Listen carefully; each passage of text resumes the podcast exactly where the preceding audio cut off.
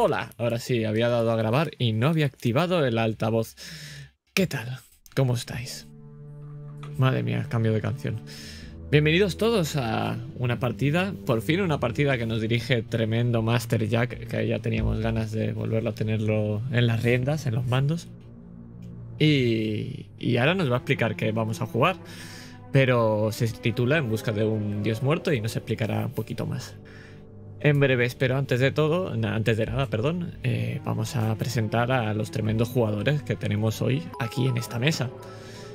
Gracias Cometa por esos 10 bits bienvenida. Hola, ¿qué tal? Pues vamos a empezar eh, por rangos, porque ya que somos soldados, vamos a empezar de mayor a menor como debe de ser, ¿verdad? Eh, Alenus, que va a interpretar al capitán Kurt Hartmann. ¿Cómo está usted hoy? Pues estamos aquí preparados para cumplir con la misión del Führer. Hola, muy buenas noches. Bienvenidos En Busca de un Dios Muerto. Gracias por invitarme y estoy deseando jugar. Genial, pues siguiendo con, los rangos. Por cierto, ya has hecho tremendo spoiler de que somos nazis. Eh, eh, había, que remarcarlo. Está bien, está bien. Eh, solo con los nombres y teniendo en cuenta que. O sea, no, hay que ser muy listo, la verdad, no hay que ser muy listo. pues siguiendo con las presentaciones nazis, vamos a seguir con el capitán Gregor Hoffman. Iván, ¿qué tal? ¿Cómo estás hoy? Hi, Jack. Eh, buenas noches a todos.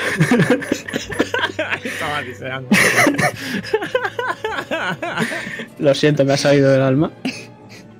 Eh, pues nada, con muchas ganas de jugar. Hacía tiempo que no jugaba, o sea que buenas noticias.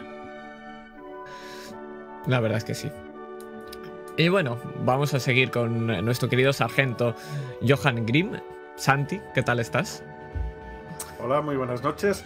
Solo quiero remarcar que todo parecido con la realidad es pura coincidencia. Tenedlo en cuenta, por Dios. Los jugadores no piensan lo que van a hacer los personajes de hoy. Y, y, por supuesto a nuestro querido Master eh, Jack, ¿Qué tal estás hoy? Excepto Jack, efectivamente. ¿Qué tal estás hoy? Hoy seré el hombre de negro. Y bien, bien, muy bien. Tenía muchas ganas de jugar esta partida. Al fin, es la primera, es el primer acto de un módulo que realmente está compuesto por tres aventuras. Esta vez solo veremos un one shot con esta mesa, estos personajes, en busca de un dios muerto. Este one shot está, esta recopilación de la que hablo es La maldición del signo amarillo. Es un módulo de tres aventuras, horror cósmico, chambersiano, escrito por John Wick, el autor de La leyenda de los cinco anillos, Séptimo mar, Casas de sangre, Sangre y honor. No, no, no, John Wick solo hay un John Wick. No, por favor. Eh, la influencia más clara del libro es la de Robert Chambers y su obra, El Rey de Amarillo, y de hecho, en lugar de ser una aventura Lovecraftiana, es una aventura que va más por la mitología de Chambers lo que significa que va a ser distinta, espero, a las cosas que hemos jugado normalmente. Eh, yo me he leído el libro, he leído realmente la bibliografía de Chambers y he ido tomando algunos de los tropos que saldrán en la partida. Así, si alguno lo habéis leído o lo leéis en el futuro, pues bueno, sabéis un poco eh, por qué tropos estoy tirando, por qué hago cada cosa, puede ser interesante. Algunos ya están en el propio libro de John Wick, otros eh, los he ido descubriendo por mí mismo. Y bueno, una de las cosas que rompe con las partidas de la llamada de Cthulhu, que esto no es la llamada de Cthulhu, que se ha jugado hasta ahora, es que los personajes son nazis. Y esto me lleva al disclaimer que quiero hacer antes de nada, que bueno, pues eso, somos soldados alemanes en mayo de 1939, unos meses antes del inicio de la Segunda Guerra Mundial, y ni mis jugadores ni yo pensamos ni hacemos lo que nuestros personajes van a pensar, van a hacer o van a decir. Se van a hacer, decir y pensar cosas que desde luego con las que desde luego no comulgamos en ningún aspecto. Esto es una partida para más de 18 años, debería al menos. Nosotros no somos alemanes, ninguno de los cinco. No somos nazis tampoco, ninguno de los cinco que estamos aquí. Estamos interpretando, esto es un juego de rol. Cualquier parecido con la realidad es pura ficción, como ha dicho antes Santi, y venimos aquí a pasarlo bien, no a No a ser nazis, coño. Venimos a interpretar nazis. Ser nazi significa que pueden ocurrir cosas muy desagradables, que ya eran desagradables a mitad del siglo XX y que siguen siendo desagradables en el siglo XXI. Y también ser nazi significa hacer cosas perfectamente normales en el siglo XX que en el siglo XXI no son totalmente aberrantes. John Wick prevé al hacer estos personajes nazi que los jugadores van a estar menos apegados a estos propios personajes y así que no les importe dar el final que se merecen. Esta partida va de pérdida de cordura y de horror cósmico. No esperéis tomos polvorientos ni horrores innombrables llenos de ojos. Esta partida no tiene nada de eso. No hay ganadores, no hay perdedores y lo más importante es que todos estáis condenados. Probablemente hagáis lo que hagáis y si os salváis será cosa de suerte. Esto no significa que todos vayáis a morir, hay muchísimos otros destinos mucho más molones y peores que la muerte. Pero que sepáis que os he avisado. Hay dos formas de interpretar a vuestros personajes nazis, ya os comenté. Podéis acercaros al arquetipo del nazi o podéis hacerlo una persona. Los nazis, nos joda o no, eran seres humanos también. Y sentían, reían, lloraban, querían y odiaban como nosotros. Podéis tirarlo por ahí o podéis hacer a los malos de Indiana Jones. Yo no tengo ningún problema. John Wick prevé las dos posibilidades. Sí que me gustaría que la partida no se fuera al humor más allá de lo necesario. Porque, bueno, jaja, nazis. Bueno, eh, eh, os puede resultar gracioso, puede resultar gracioso, pero no digo que esas cosas a veces no sean graciosas, pero esto es una partida de terror, no de comedia con nazis. Esto no es Malditos Bastardos de Tarantino, desde luego. No vamos a jugar esa película, hoy no, al menos. Y para ir acabando, me gustaría dejar claro que lo que John Wick prevé y lo que yo voy a dirigir es un sandbox. Esto no está dirigido, esto no es un railroad. Yo no tengo ni idea de cómo va a acabar, sé cómo va a empezar, eso sí. Bueno, sí que sé que va a acabar mal, pero todavía no sé cómo va a acabar, ¿de acuerdo? Entonces todos vamos a improvisar. Desde el minuto uno vosotros vais a estar improvisando, yo voy a estar improvisando. La aventura prevé unos personajes, que sois vosotros, unos elementos y tropos. Vosotros sois el motor de la historia. Si vosotros decís, nos vamos a la aldea, nos vamos a la aldea. Y ya está, de la aldea he escrito un párrafo, no vayáis a la aldea. Vosotros veréis lo que hacéis. Lo que quiero decir es que esta partida es un sandbox, lo que a mí me dificulta bastante determinar su duración. Para eso tenemos el triángulo. El triángulo de la intensidad está en roll 20 os voy a dar permiso a los dos que faltáis para mover vuestras miniaturas y conforme lo que vayáis buscando, si queréis más progreso, si queréis más emoción o si queréis lo que sea, eh, podéis ir moviéndoos hacia un lado y hacia otro. ¿De acuerdo? Creo que no me hace falta explicárselo a alguien, pero por si acaso, decidme.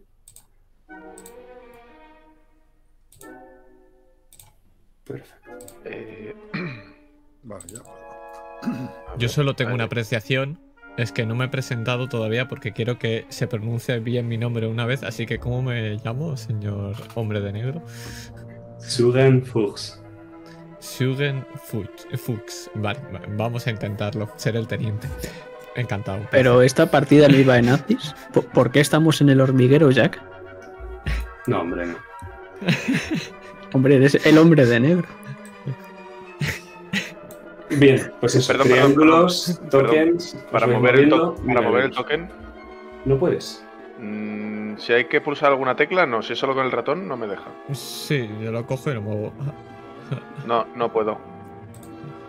Espera. Arrastra los sino de la ficha. Ahora sí, ahora ya sí, ya ahora sí, ahora sí, ahora sí. ¿Seguro? Sí. Perfecto. Pues eso, conforme lo que vayáis buscando, si queréis más progreso, si queréis más lo que sea, yo estaré atento. Ya sabéis que tenéis una multitud de ayudas de juego. Lo que está sonando es Wagner, por cierto, para ponernos más alemanes. Eh, si queréis, si queréis eh, consultar las ayudas de juego, ya sabéis que yo estoy atento a Discord. Hay un mapa también. Y con esto, bueno, solo decir para nuestros espectadores, porque los jugadores ya lo saben, vamos a jugar con el sistema de cult, divinidad perdida. Se prevén varios sistemas aquí, se prevé cultos innombrables, se prevé la llamada, se prevé hitos, se prevén un montón. Hay como un sistema para cada one shot. Yo me lo he pasado al final. Eh, al final lo que vamos a hacer va a ser jugar con cult, divinidad perdida. Por cierto, se me ha olvidado comentarlo, aunque el juego está escrito por John Wick, en español ha sido editado por No Solo Roll, que también es el, el que ha editado Cult, Divinidad Perdida, así que no, no creo que les esté haciendo un feo. Y si no, pues que me cancelen por Twitter, no pasa nada. Después de ser nazi, eh, a mí ya me da igual. Muy bien, pues... ¿Estáis listos, caballeros? Dale caña. ¡Chafol! Wunderbar.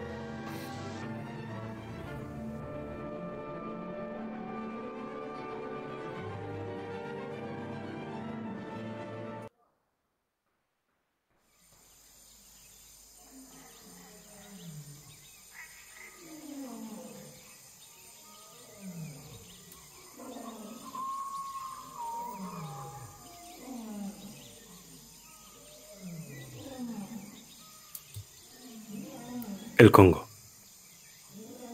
Ecuador del continente africano. Un territorio salvaje, poblado de selvas tropicales, diamantes escondidos y de sangre derramada. Primero fueron los pigmeos, luego los bantúes, y después de cientos y miles de años llegasteis vosotros, los europeos portugueses, belgas, franceses, todos querían una pieza del pastel de esa exótica tierra, ese vergel en mitad de un desierto y de una sabana. Pero los franceses no fueron los únicos europeos en llegar aquí y desde luego no han sido los últimos. Vuestras órdenes son claras, soldados.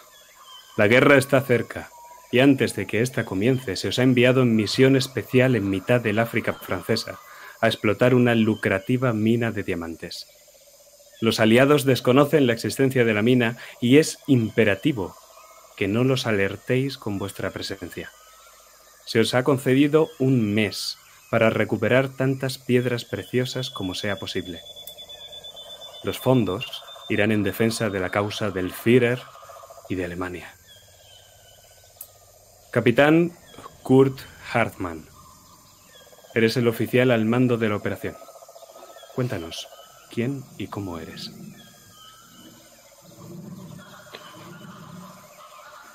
Aquí el capitán Kurt Hartmann. Bueno.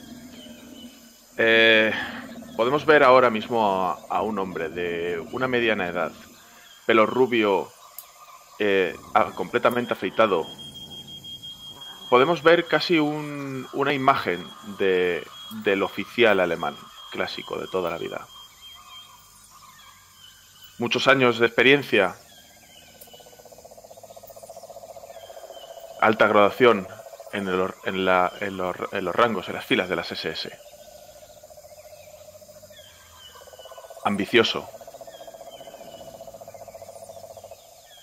Autoritario. Pues sabe que solamente la disciplina y el orden pueden hacer a Alemania grande.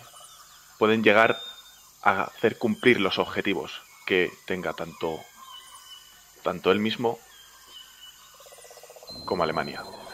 Solamente mediante la disciplina, mediante la mano dura, se podrá seguir adelante.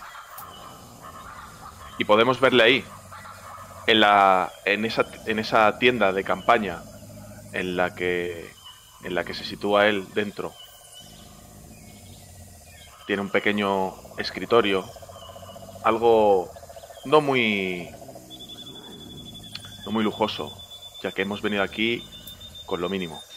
Pero sí que hay un pequeño escritorio, unos cuantos papeles, unos cuantos informes y repasa en su cabeza tiene claro cuál es la misión, pero también tiene clara cuál es su objetivo. Y lo va a perseguir. ambicioso, autoritario y lleno de galones. Es una panorámica preciosa del capitán Kurt Hartmann. Pero mientras estás en tu tienda quiero que nos desplacemos de allí y la cámara vuela por la selva africana hasta acabar en otro lugar. Sargento Johan Grimm, eres el oficial de más bajo rango de esta operación. Cuéntanos, ¿quién y cómo eres? Pues el sargento, el sargento Grimm es, eh, es el de menor eh, rango, pero, pero es verdad que es un hombre experimentado, un hombre que ya ha vivido muchísimas cosas y que todas ellas han ido formando su personalidad. Lo veis siempre, eh, todo aquel que le conozca o todo aquel que lo tenga enfrente, eh, verá a una persona muy corpulenta, fuerte, y sobre todo verá siempre un rictus serio, un rictus totalmente férreo en su cara. Es una persona para la que la disciplina lo es todo, que, al primero que se le aplica es a él mismo, y que, bueno, tiene un pasado complicado, pasado bastante difícil, pero que de todo ha aprendido. Es una persona no excesivamente mayor, con un pelo negro, completamente negro azabache, pero que sobre todo lo que más destaca en él son esos ojos que acompañan perfectamente esa seriedad, ese carácter eh, duro porque sus miradas atraviesan a cualquiera siempre que lo tiene, siempre que lo tenga de frente.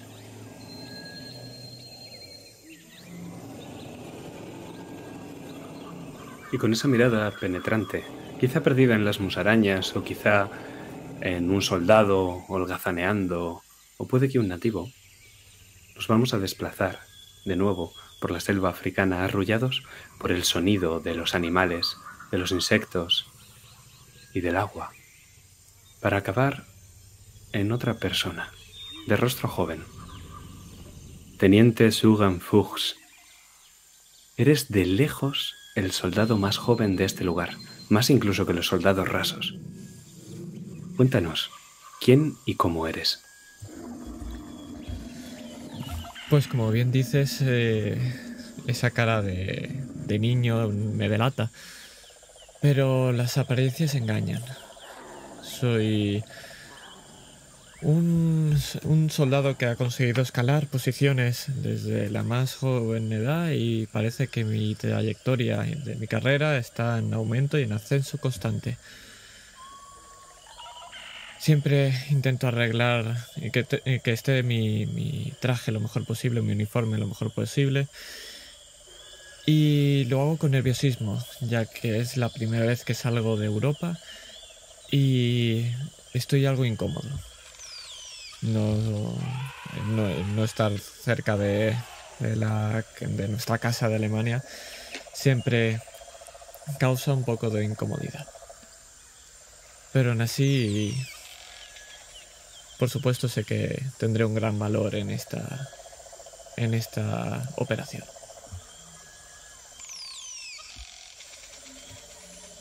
Un oficial de gran valor muy lejos de casa. Pero con esa barba lampiña, vamos a quedarnos mirando esa imagen y atravesándolo hasta que vemos otra, el último de los oficiales que queda. Capitán Gregor Hoffman, eres el oficial al cargo de la explotación minera. Cuéntanos, ¿quién y cómo eres?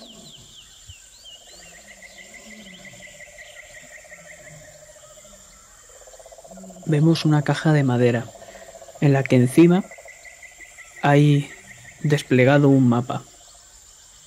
Tiene marcada una zona en concreto y varias cruces alrededor. Nos deslizamos por él hasta llegar a unas manos algo huesudas y llenas de pelo Subimos por unos brazos enclenques y asquerosos hasta llegar a un torso bastante desagradable. Parece enfermizo, muy pálido. Una barba poblada. Unos ojos rojizos. Y prácticamente calvo.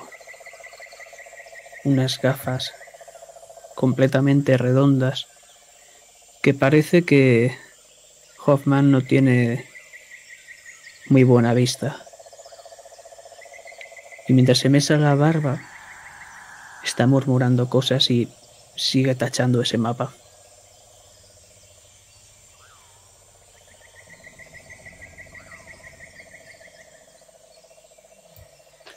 Cada uno vuestras tareas vespertinas vamos a ir dando la bienvenida a la noche en la selva del Congo.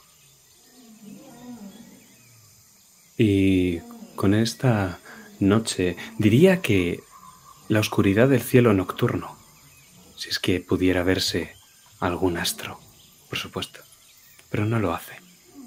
Las palmeras son tan altas y de un follaje tan espeso que la luz de los astros apenas os llega directamente.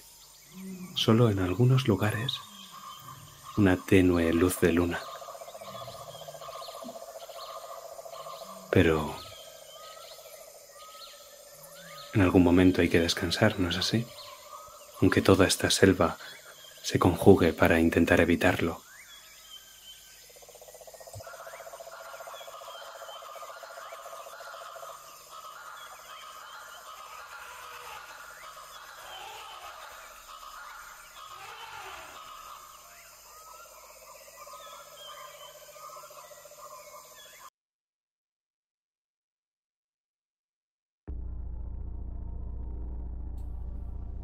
Kurt Hartmann.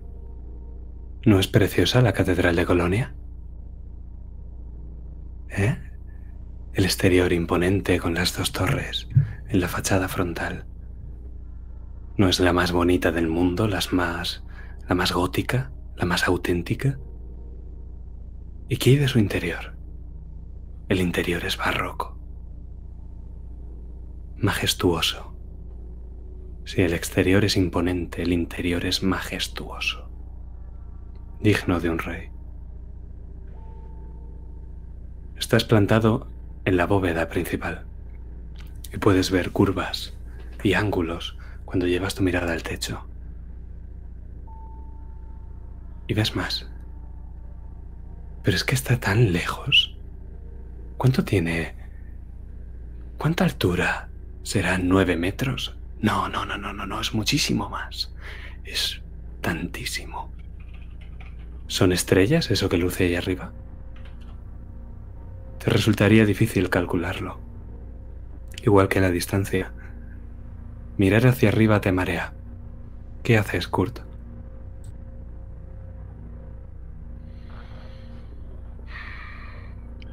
Efectivamente, esa arquitectura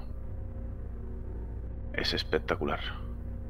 Pero no es tanto lo que veo, sino lo que siento ahí dentro.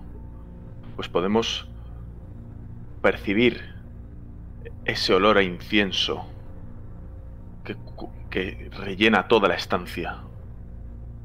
Incluso podemos escuchar de fondo, resonando entre esas paredes, esos pequeños murmullos de algunos monjes y sacerdotes incluso de personas que han ido a confesar sus pecados.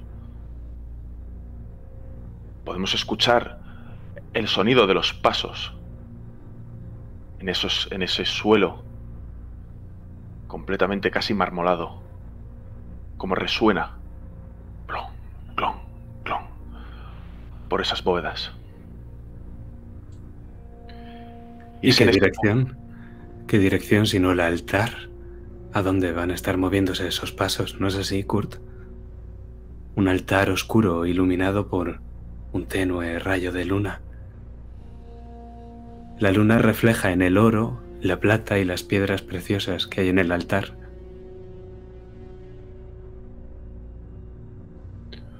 Así es. Pues es el único sitio en el que un verdadero alemán puede realmente hablar con su Dios. Es ahí donde hay que estar. Es ahí el único sitio donde se puede ser realmente sincero en los tiempos que corren. Y un Dios para los alemanes, claro. Igual que los alemanes fueron los que le construyeron esta casa a Dios, que es la más esplendorosa de todas las catedrales. Y eso es lo que quieren dejar claras las vidrieras de la catedral a un lado y a otro, cuando se filtra una luz translúcida que crea sombras vaporosas conforme caminas hacia el altar. Y te diré más, que es que la luz de las velas poco a poco se va apagando y el olor a incienso también, conforme va aumentando la luz. Y tu sombra, tu sombra se hace más grande conforme la luz crece, pero hay algo raro en ella, Kurt. ¿Desde cuándo las sombras se mueven hacia la luz?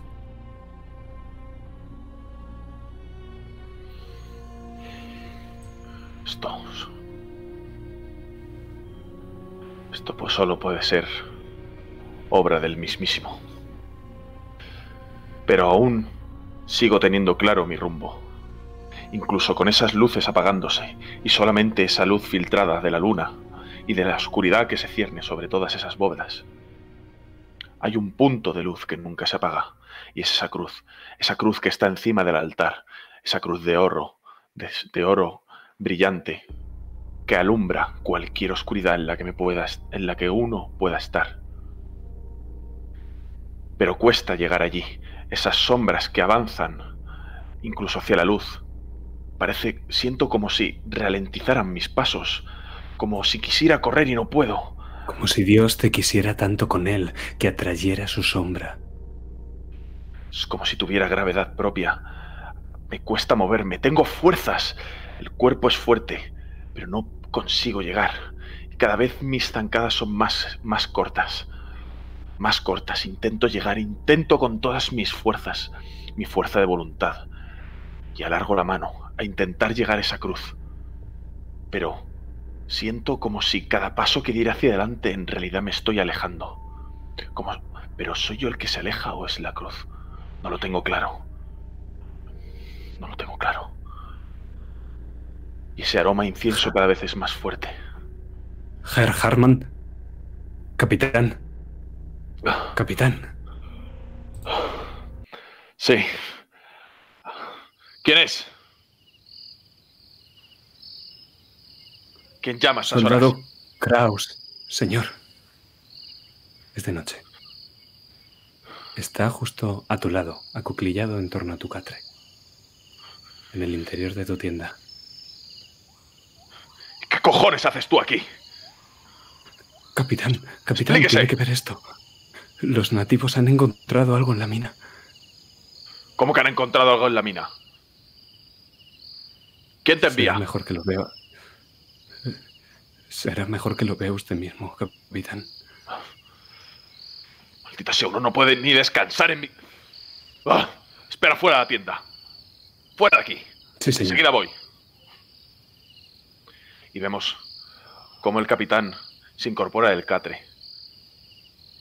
Tiene perfectamente colocada sus, sus dos botas negras, perfectamente abrillantadas, limpias en la base de ese, de- ese catre. Y enfrente suyo tenemos ese escritorio con, unas, con, unas- con un par de sillas. Y perfectamente doblado en, en esa silla tenemos la ropa de oficial, la chaqueta perfectamente colocada en el respaldo. La disciplina y el orden lo es todo. Y en, y en estos momentos, incluso con la presión, no va a ser menos. El capitán sigue un estricto orden incluso para vestirse. Pues recordemos, todo tiene un orden natural. Y es lo que estamos viendo ahora, cómo se toma su tiempo para vestirse, el pantalón, la chaqueta, incluso la corbata, en mitad de, de- esta noche, sí, también. Porque un oficial alemán lo es siempre. Y porque el mando y la disciplina se inculcan, y, también, y no solamente por el rango, sino por, por lo que hay que inspirar a los hombres. Tienen que ver siempre esa figura al mando. Vemos cómo se, se abotona la chaqueta, se ajusta la corbata y se termina de, de anudar esas botas. Se ajusta el ceñidor a la cintura y también introduce la pistola en la funda. Y por último, encima de ese escritorio, vemos esa gorra, esa, esa gorra de plato de oficial alemán, con ese emblema de la calavera con los huesos en el centro. Se la coloca ciñe sobre la cabeza y sale fuera de la tienda.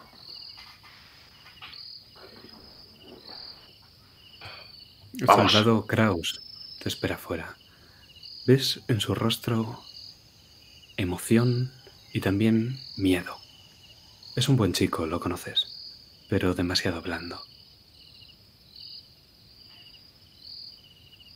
Venga, soldado. A la mi, guíame. Señor, sí, señor. Deprisa, no tenemos toda la puta noche.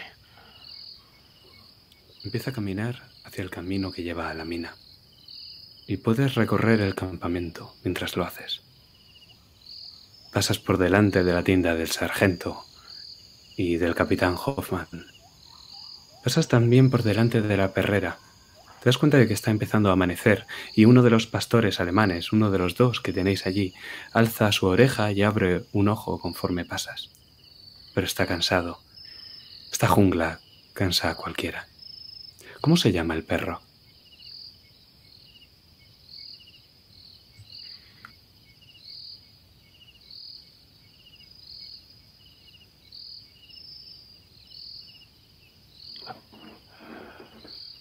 Me quedo cuando paso junto a, junto a esa jaula, junto a la perrera, y me quedo mirando a Freud. Pues en su rostro, en ese, en ese pastor alemán, no solo veo cansancio, sino veo orgullo. Y me gusta. Y cuando pasamos al lado, le vuelvo a hablar al soldado. Digo, Espero que, espero que esté, que le estéis cuidando bien. Este representa a Alemania. Que os quede claro, no quiero enterarme de, de que está mal atendido. No me gusta verle así. ¿Lo ves? Está cansado. ¿Por qué? Porque no lo estáis cuidando como tenéis que cuidarle. Sí, señor. Asegúrate de que esta, de que esta mañana tiene doble ración. Sí, señor. Va un par de pasos por delante, mirando ese camino que asciende la ladera de la montaña donde está la excavación minera y mirándote a ti, como si realmente fuera bastante urgente, por lo que te ha despertado a unos minutos antes del amanecer.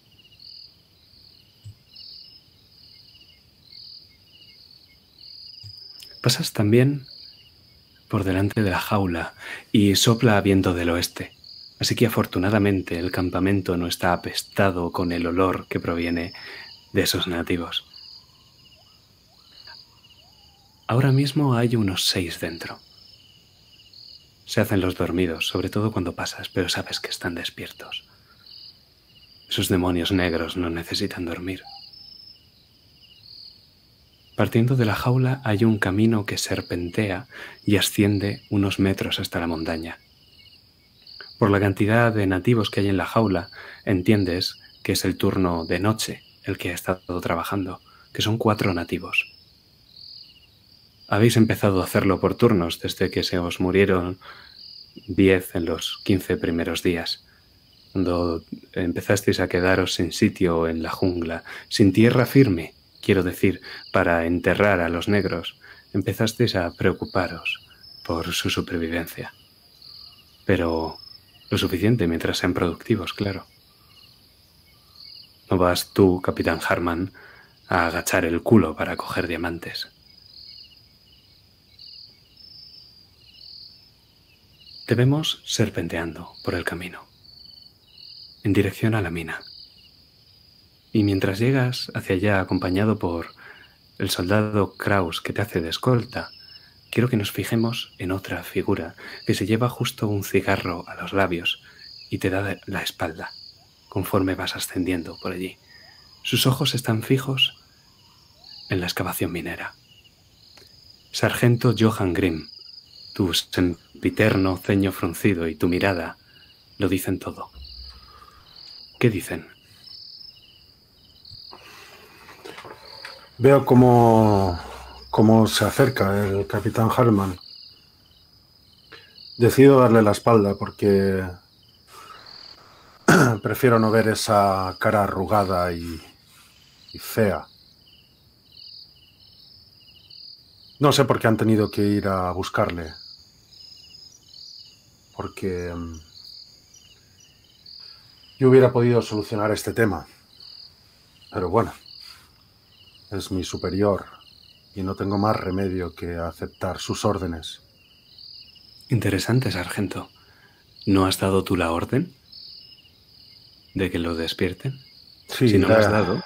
la he dado yo, pero pero porque sé cómo funciona este tema, porque sé cómo funciona la jerarquía. Y más que me pese, él es el, el responsable de esta misión. En efecto. Estás acompañado de otro soldado más. Kraus y ese otro soldado eran los centinelas nocturnos. Pero dime, ¿a ti también te han despertado? ¿O estabas haciendo guardia esta noche? Esta noche me tocaba guardia y, eh, y estaba rondando por, toda la, por todo el campamento, controlando que todo fuera bien. Charlando de vez en cuando con, con mis soldados, con estos dos vigías de la mina, intentando que se sintieran cómodos, intentando que, bueno, pues que no tuvieran ninguna, ningún problema esta noche. Todas las noches que me toca guardia intento acercarme a ellos, que sepan lo importantes que son para mí. Intento darles conversación, aunque no soy muy hablador, eso sí, pero todo por mis soldados. Has sido testigo entonces de cómo los dos centinelas que había vigilando a los nativos mientras excavaban daban una tenue voz de alarma. Parece que han descubierto algo y que se les ha ido la cabeza. Ahora mismo los tenéis apostados en contra una pared que ha creado esta especie de montaña baja pero caprichosa. Justo al lado está el agujero de entrada a la mina. Es pequeño. Medirá metro y medio o quizá algo menos. No cabe más de uno a la vez. Pero debe ser el interior más grande, porque estaban excavando los cuatro y los cuatro han salido como si fuera un hormiguero, chillando cosas en ese infecto idioma que desde luego no te vas a molestar en aprender. No quieres ensuciarte la lengua.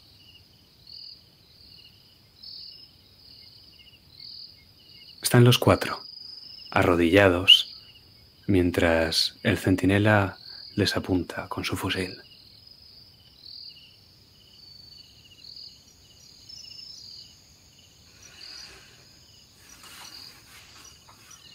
Estoy mirándolos para que no hagan ningún movimiento.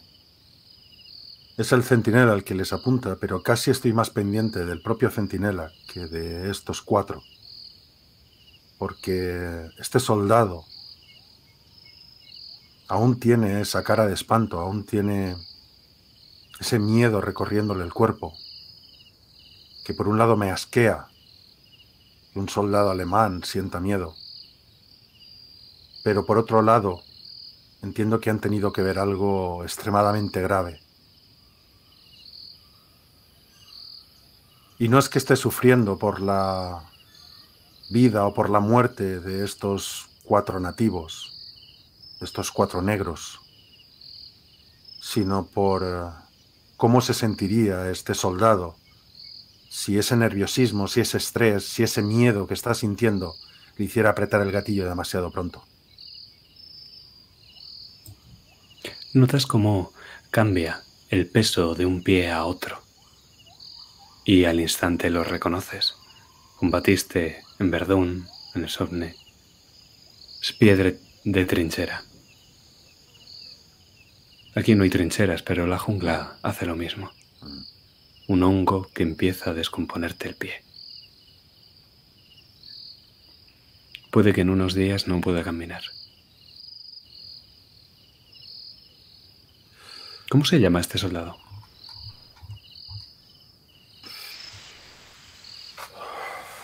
El soldado que está con la metralleta apuntándole se llama Ferman.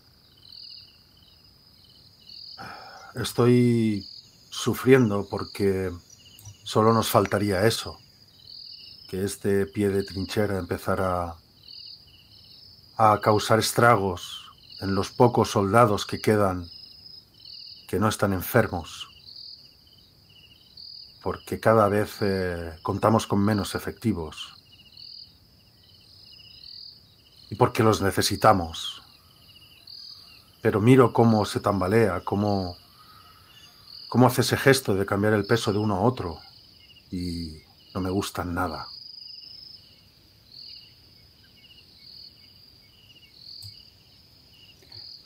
Hecho un ovillo en torno al suelo están los trapos húmedos que utilizan los nativos para ponerse en torno a nariz y boca mientras cavan en la mina. También están los cuatro picos, por completo requisados en cuanto han salido de ahí.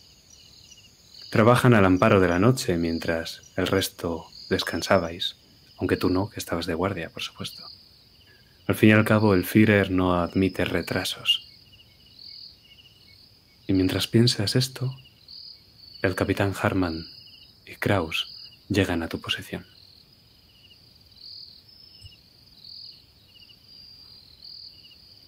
Sargento, Sargento. ¿Veis cómo, cómo el sargento se pone más firme de lo que ya estaba? Estaba con, con las manos entrecruzadas en la espalda. Y cuando ya oye que el capitán se dirige a él, pues no tiene más remedio. Se cuadra perfectamente con un ruido muy, muy claro de sus talones Mi capitán. Dígame, sargento, cuál es el motivo para, para este alboroto en mitad de la noche. Mm. Han encontrado algo dentro de la mina. ¿Diamantes? No sé lo que es, pero han salido totalmente aterrorizados.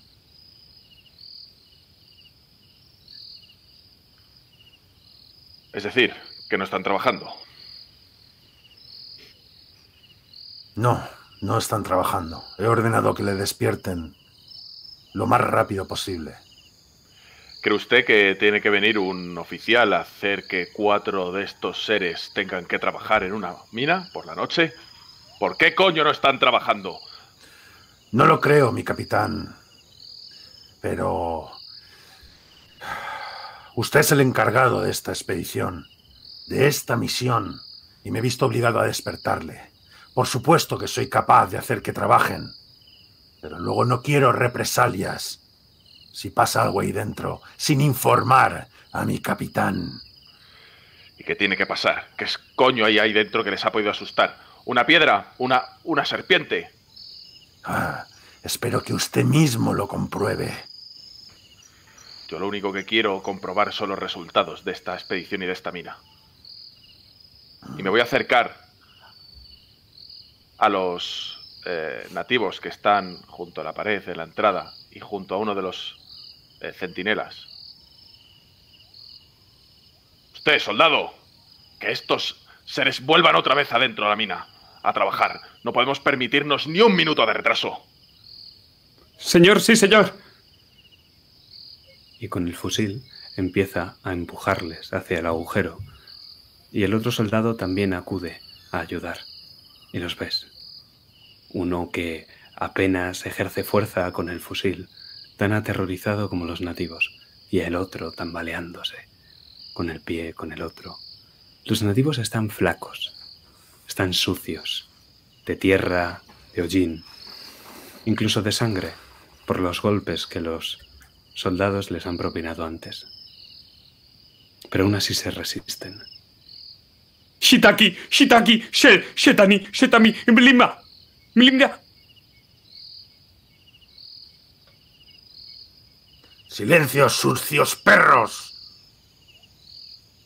Capitán, fíjese en nuestros hombres, fíjese en los soldados. Si algo ahí dentro ha aterrorizado a un soldado alemán, es que no es cosa de broma. Y vemos, al oír estas palabras, el capitán estaba junto a este centinela, este soldado alemán. Y sin decir nada, me voy a dar media vuelta y me voy a dirigir hacia la posición del, sargento junto a él, muy cerca. Y prácticamente le voy a susurrar al oído. Sargento. No me, importa una mierda lo que, lo que estos demonios hayan visto, no hayan visto, o crean, o sus estúpidas supersticiones. Haga que entren en la mina y trabajen ahora mismo, hasta que finalice su turno o finalice su vida. Me da igual. Lo único que tenemos que tener en nuestra mente es el servicio a Alemania. Haga que entren ya. Permiso para hablar, mi capitán. No, silencio. Esto no es asunto tuyo. Ejerza su mando, sargento. O lo tendré que hacer yo. Sí, mi capitán. Pero luego no me pida explicaciones y después de los diez muertos que han habido ya, hay otros cuatro. Y tenemos que entrar nosotros a coger diamantes. No se preocupe. Vamos. No se preocupe, no tenemos que entrar nosotros. Esta selva está llena de esos condenados. Podremos ir a por más. Hemos vaciado la aldea de toda la gente joven y. Pues iremos a otra puta aldea, joder. Haga que estos hombres entren ya ahí. Sí, mi capitán. y veis cómo se aleja de ti con los ojos llenos de rabia, furia, con paso firme. Se acerca a los dos soldados y les dice, hemos de entrar, obligadlos. Sí, mi sargento. Y vemos cómo empiezan a empujar con sus fusiles en torno al agujero, de tal modo que si no se meten, por sí mismos caerán. Y sabes, sargento, que la profundidad es de unos 15 metros.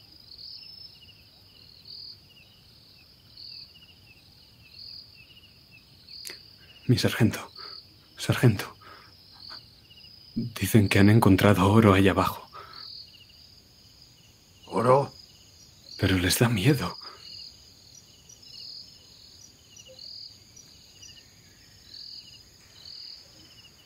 Oblígales a entrar.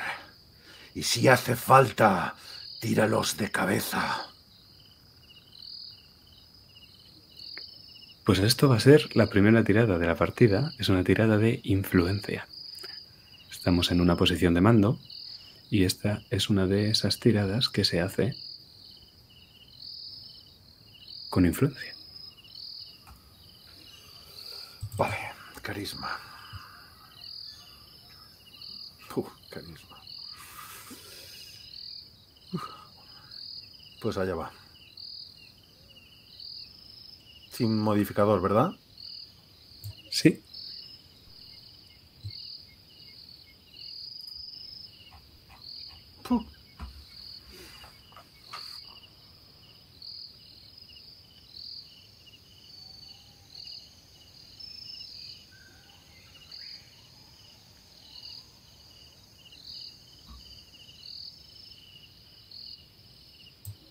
Muy bien.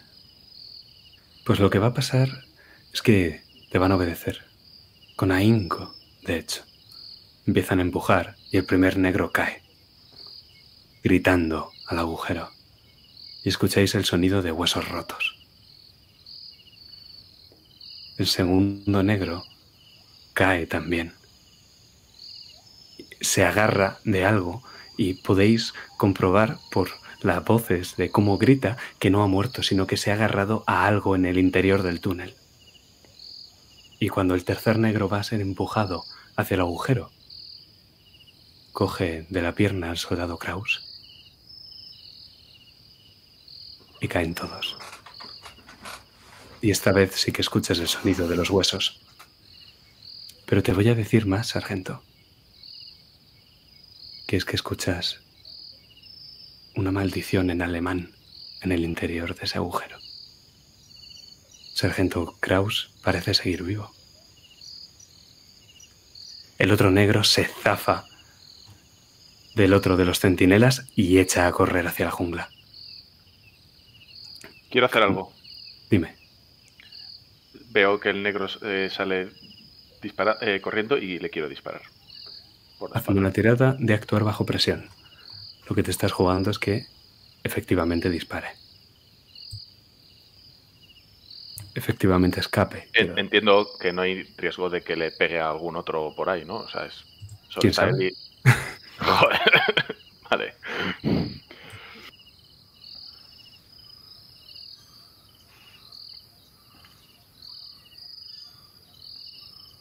¿Me has dicho tirada de? Ah, actuar bajo presión. Vale. Eso es, entereza.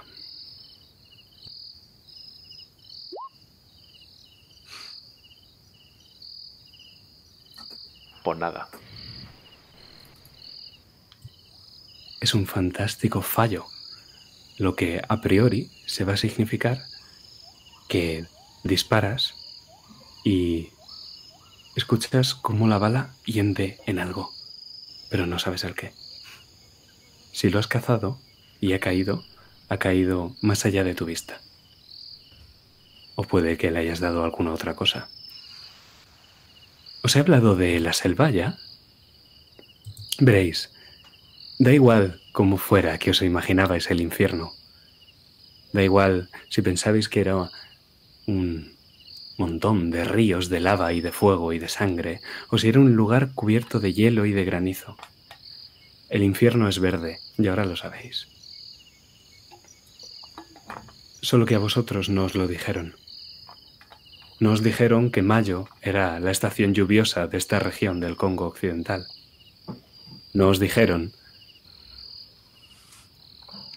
que no dejaría de llover y que la selva iba a estar inundada hasta en un metro. Os dijeron que no había felinos peligrosos, pero no os dijeron nada de que los elefantes eran mucho más peligrosos. O los gorilas. Y dejándote con la duda de a qué puede ser que hayas disparado, y recargando tu fusil de cerrojo, Sargento, hay uno de tus hombres allá abajo. En el momento en que, en que se ha escuchado esa maldición en alemán, en el momento en el que he entendido que Kraus todavía está vivo,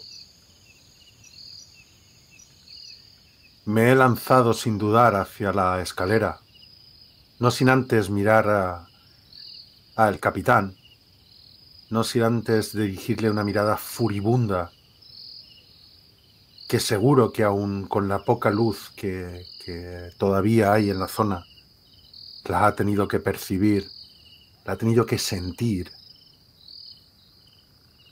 Y encima viendo cómo ese, oyendo ese disparo, ya no me preocupo por, eh, por ese nativo que ha escapado. Y lo único que me preocupa es Kraus. Y lo veis cómo se, se interna en ese agujero y empieza a bajar esas escaleras.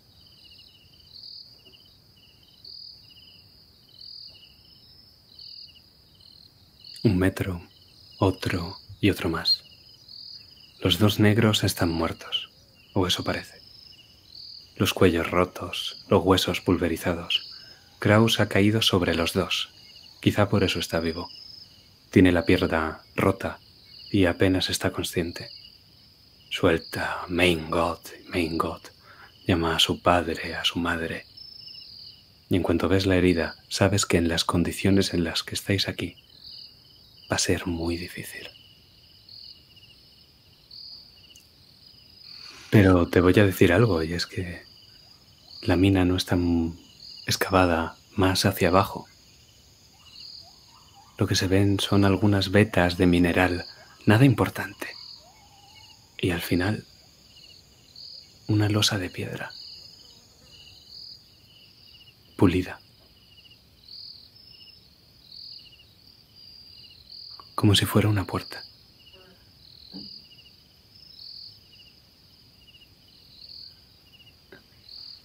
Está oscuro. Dime, ¿con qué alumbras?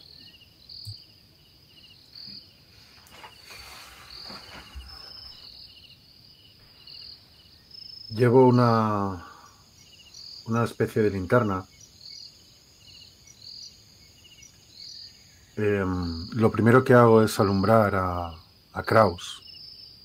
Lo primero que hago es ver esa, esa herida. Luego alumbro al- a mi alrededor, viendo o intentando vislumbrar qué es lo que ha hecho o que haya provocado todo este altercado de esta noche. Veo esa puerta, esa, esa pared pulida. No entiendo nada.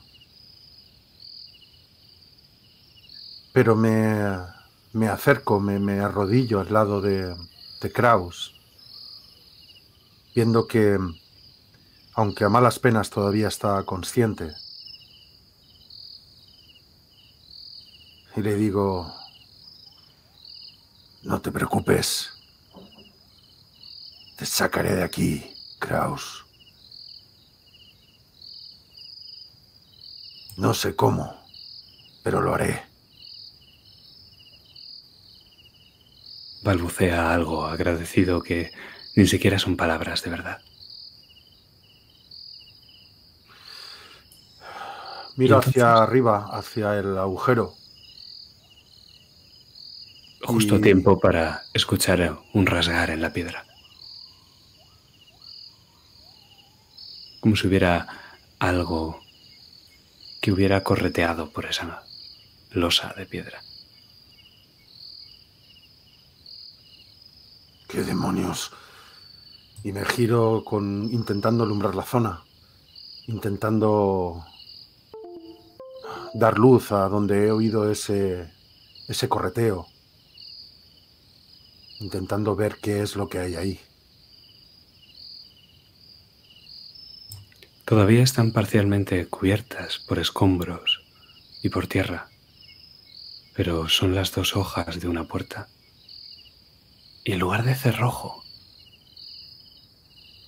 ves que hay un signo.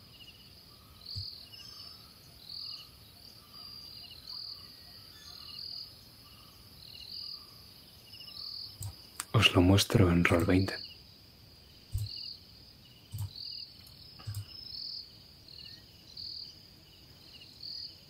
Y está claro que es un signo. Y está claro porque es amarillo. Porque no has visto nunca nada parecido a esto, pero, sargento, el signo es de oro macizo.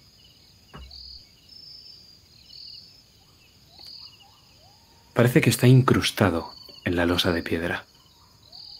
Y parece que igual que fue incrustado, puede ser desincrustado. Pero desde luego para transportarlo harían falta más de dos hombres. Así de grandes. Un hombre con los brazos estirados, dudas mucho que fuera capaz de alcanzar ambos extremos.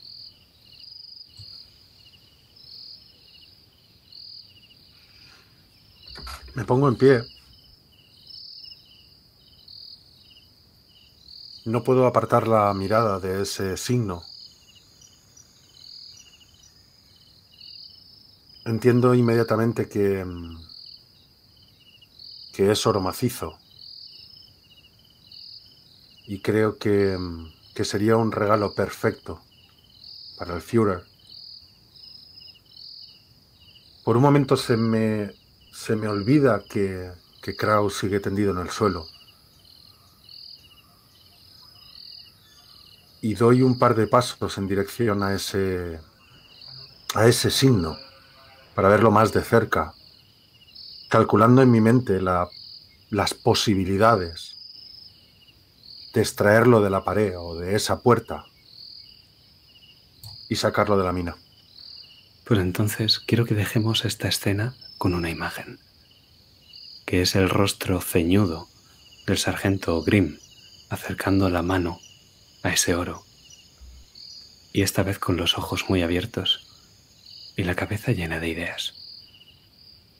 Pero con una tirada de mantener la calma, vamos a hacer un fundido en negro.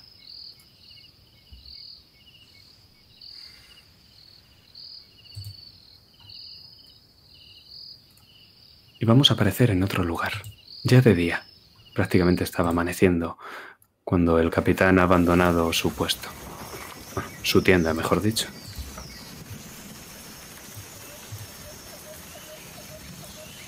Habéis sacado de allí al herido. Entiendo que le habéis atado una cuerda y habéis tirado de él hasta arriba.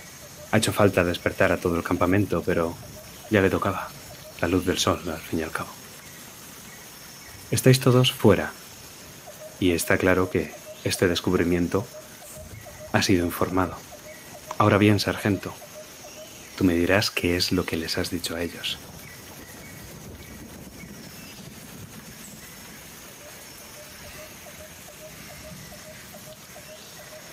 He informado de,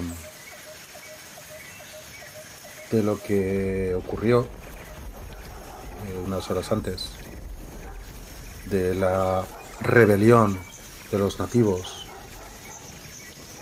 de ese miedo que, mostraban mis soldados. Incluso he informado de la orden del capitán y de cómo la he cumplido sin dudar. He informado de lo que pasó cuando cayeron tanto estos dos nativos como, el soldado Kraus y de lo que se halló en esa mina.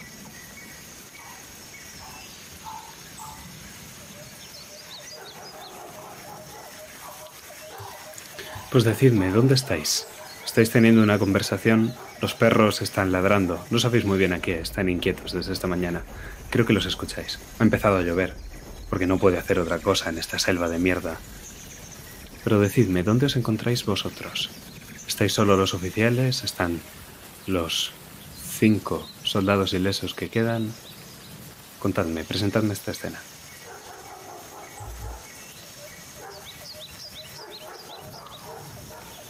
Los soldados no están. Perdón. Los, sol- los soldados no están. Hemos llevado a, a Kraus a, a la cantina. Aunque los hemos puesto, lo hemos puesto en un camastro lo más separado posible del resto de los soldados enfermos. He dejado a uno de los soldados a cargo de él para que me informe inmediatamente si hay alguna novedad, si su salud, su estado empeora. Y he dejado a los otros tres soldados junto al otro, Ferman, porque todavía no se ha recuperado y todavía lo veo nervioso, todavía lo veo inquieto. Algo le perturba. Y prefiero que no esté solo en este momento. ¿Y dónde estáis, teniente? Yo habré ido a buscar al sargento. No es cómodo que alguien de menor rango vaya a preguntar qué coño ha pasado esta noche y por qué se han escuchado disparos. Así que habré ido a preguntar al sargento. Lo hago de la manera menos intrusiva posible, sobre todo si lo veo mal. Sargento Grimm. Teniente. No quiero inmiscuirme, pero he escuchado los disparos y válgame Dios que la jungla entera ha escuchado los gritos. ¿Qué ha ocurrido esta noche? Algo extraño sucedió en la mina. Algo que ni los nativos ni, mis propios soldados pudieron aguantar. Les hizo salir de allí huyendo, despavoridos. Como manda el procedimiento, avisé al capitán Harman. Pero quizá me equivoqué. Quizá tendría que haber avisado al capitán Hoffman, ya que él es el responsable de la mina. Porque el capitán Harman no tomó las mejores decisiones. Pero yo soy sargento y tuve que cumplir sus órdenes. Y les obligué a entrar. No entiendo su situación, sargento. Es difícil en las órdenes de mando que no son correctas al parecer de uno y seguirlas, ¿verdad? Sí. Pero es mi papel, ¿verdad? Nuestro papel para que Alemania sea lo que debe de ser. Ojalá fuera así. ¿Y qué se supone que había ahí dentro para que salieran tan asustados? ¿Sabe algo de esto el capitán Hoffman? Yo todavía no le he informado.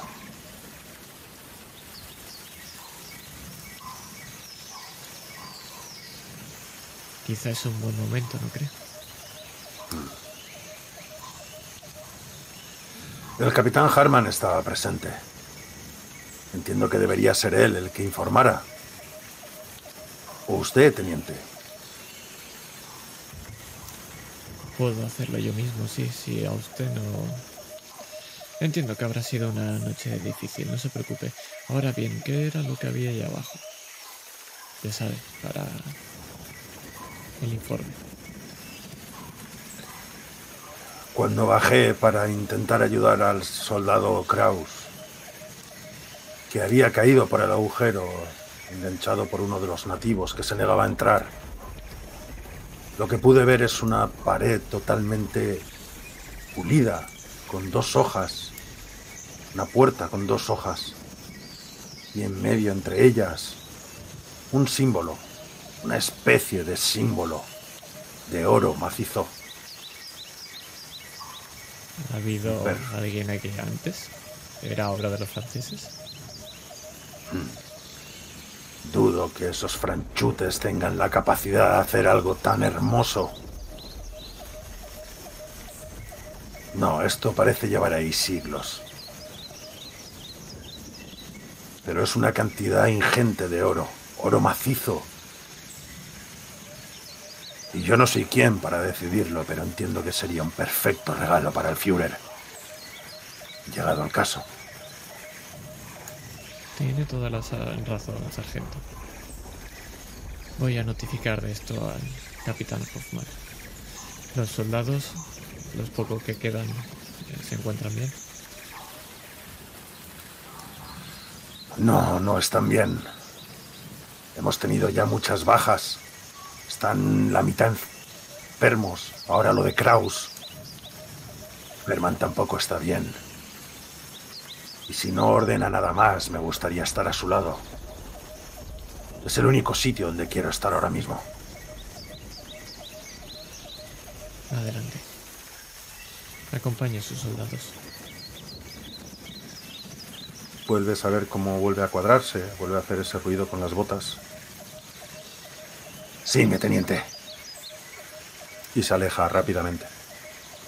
Me cuadro, te saludo y te dirijo una pequeña sonrisa antes de que te vayas. La puedes ver antes de girarte. Y No. me dirijo. ves que no te corresponde. Te mira, mira tu sonrisa y esa mirada de odio no se, no desaparece, no te corresponde. Ok, y me dirijo la, a la tienda de Hoffman, por supuesto, de Hoffman. Muy bien. Antes de dar el foco ahí, escuchéis esto. Este sonido terrible, una especie de zumbido que proviene de alguno de los lugares de la montaña.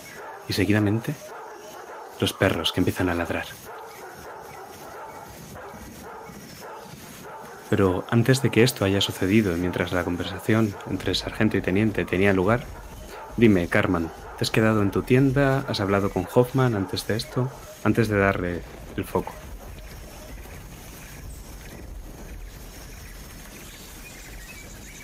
¿Yo, perdón? Sí. Ah, es que había entendido. Vale. Yo después de la, del incidente de la, de la, de la mina, sí que, sí que he ido a ver a, a Gregor, a Hoffman. Pues dime, Hoffman, ¿dónde estabas? ¿Y dónde ha tenido lugar esta escena? Mientras la otra tenía lugar, de forma simultánea.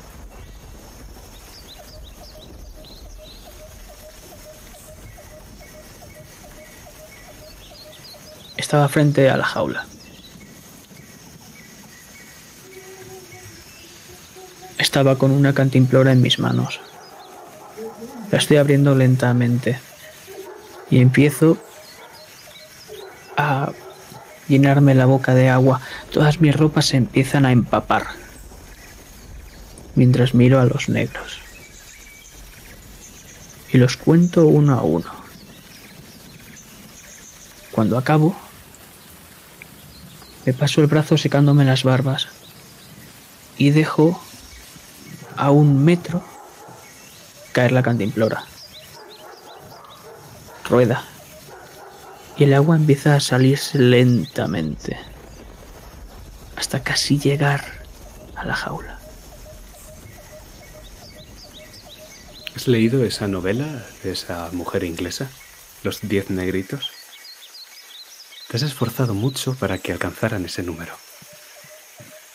Y ahora esos gilipollas van y se cargan cuatro de un plumazo.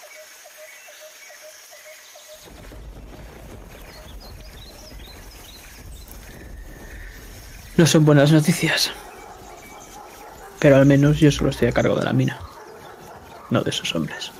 Ni de esos negros.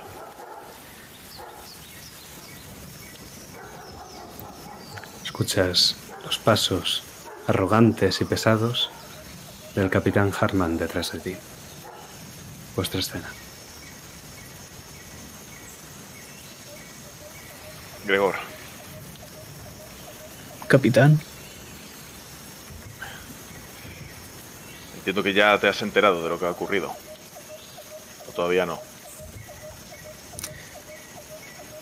creo que sí. Entre disparos, los putos chuchos ladrando y los negros hablando con ellos, creo que me he enterado de un par de cositas. Pero si no te molesta, cuéntamelas tú. ¿Qué ha pasado? Mira, Gregor, ya sabes por qué estamos aquí. Sabes cuál es nuestra misión. Y puedes ver que este sitio no es precisamente un gran hotel. Ni la mejor de los ni la mejor de las estancias de Berlín. Cuanto antes terminemos lo que, lo que hemos venido a hacer, mejor. Mejor para nosotros y mejor para Alemania. Yo no puedo permitir que estos condenados se nieguen a trabajar. Y creo que tú tampoco. Yo seré el responsable de la operación, pero tú estás a cargo de la mina y necesito de tu colaboración en este asunto. Necesito de tu mano firme con ellos. No ¿Y por podemos qué permitirnos cojones? retrasos. Ayer nadie me avisó. Eso yo no lo sé. No sé qué, no sé qué normas tienes puestas. ¿Y tú no pudiste coger y enviar a alguien a despertarme de una puta vez? ¿Que yo tengo que enviar a alguien? ¿Que yo tengo que enviar a alguien? Es tu puta mina. Es tu puta mina. ¿Te queda claro? Será mi operación. Será... Estaré yo al mando. Pero si tú no cumples con tu puto trabajo, tampoco lo va a hacer el sargento y tampoco lo van a hacer esos putos negros de mierda. No, seguro que los negros, no, ya que a algunos les da por correr por las noches. ¿Se sabe algo de ese capullo? Si no, lo, si, si no lo ha, ma- si no lo ha matado el acero de Alemania, espero que se lo haya comido alguna puta bestia de esta, de esta selva. ¿No habéis enviado los chuchos? No pienso enviar a estas bellezas a por esos condenados. No ¿Y para qué cojones están aquí? Para lo que yo diga que están. No para cazar a, a un sucio demonio que se ha escapado en mitad de la noche. ¿Y si ese sucio demonio viene con unos cuantos más, qué harás? ¿Acaso estás asustado? Gregor, ¿estás asustado de esos sucios negros? ¿Crees que pueden hacer algo contra auténticos soldados de, de Alemania? Esta Por vez, favor. ese sonido, proveniente de la ladera de la montaña, donde debería de estar colocada la mina, y tus preciosos pastores alemanes empiezan a ladrar como condenados. Joder con esos... La puta selva esta de mierda. Y voy a buscar a... a- Voy con la mirada a alguno de los soldados que pueda haber eh, de patrulla, de guardia o simplemente desplazándose un punto a otro. Si es que lo hay. No sé si lo hay. Te encuentras con el teniente, que se dirigía hacia la tienda del capitán Hoffman. Es el único uniforme que ves entre toda esta selva. ¡Teniente! ¡Teniente! Me yergo y saludo. Sí, capitán. Vaya a buscar a uno de los soldados. Mire cómo están los perros. No puedo permitir que esto esté así. La- Esta puta selva los está volviendo locos. Quiero que los atiendan mejor. Quiero que estén tranquilos. Sí, mi capitán. Vengo a informar también al capitán Hoffman. ¿Prefiere que lo haga antes o después de avisar a los soldados? Informe. Saludo y entro dentro. Capitán Hoffman, aquí el teniente Fox. Adelante, teniente. Espero que usted me dé buenas noticias, o noticias al menos. Tengo, tengo noticias. Eh, me ha informado el sargento y ha decidido estar con sus soldados, así que vengo yo en su nombre a informarle de lo ocurrido anoche.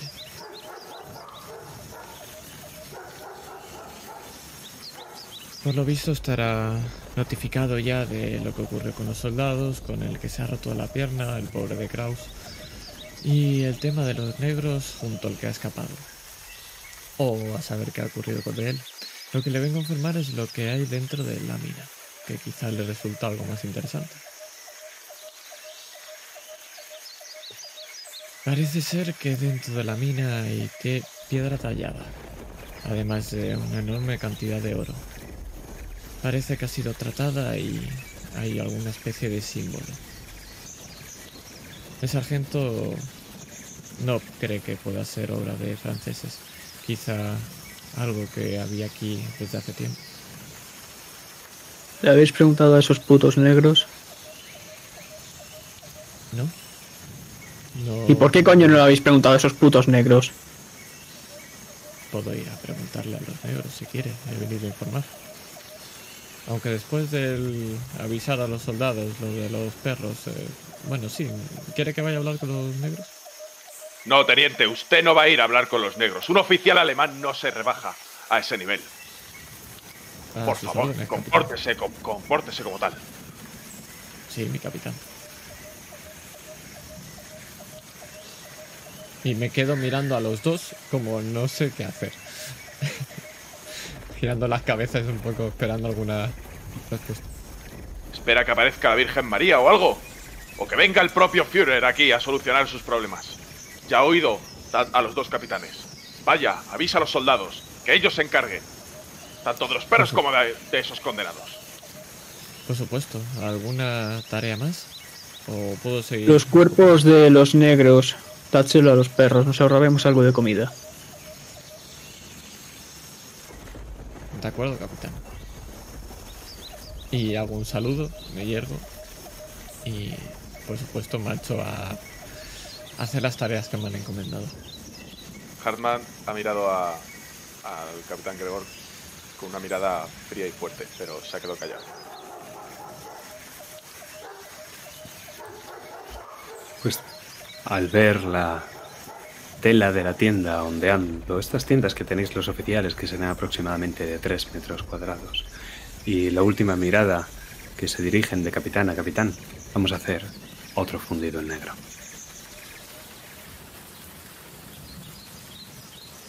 ¿Qué es lo que vais a hacer exactamente? ¿Cuál es el plan? Vale.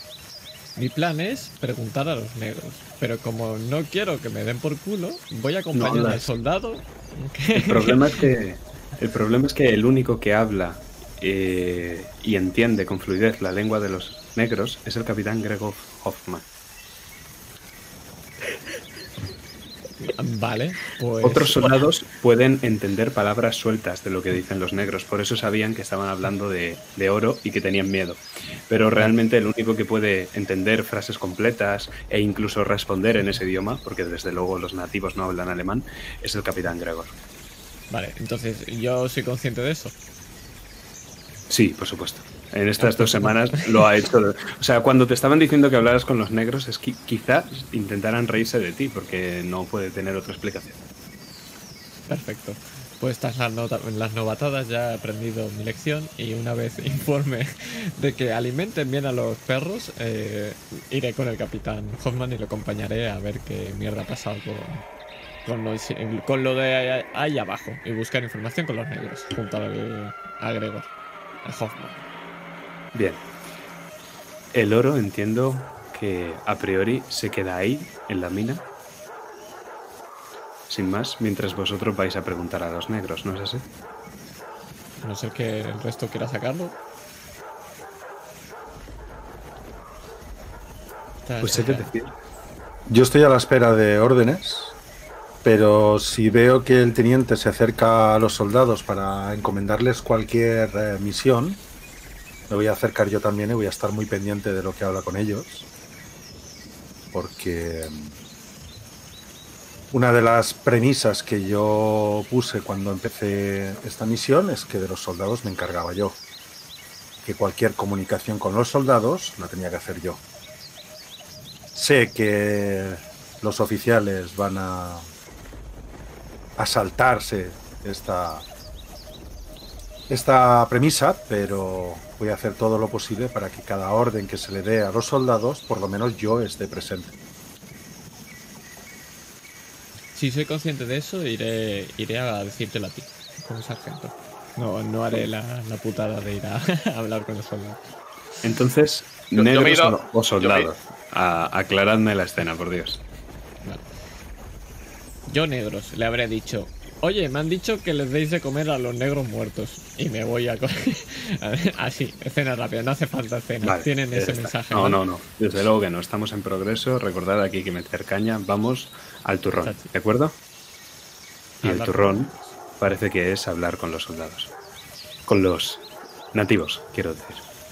Pues entre Hoffman y Fuchs, por favor, presentadme esta escena.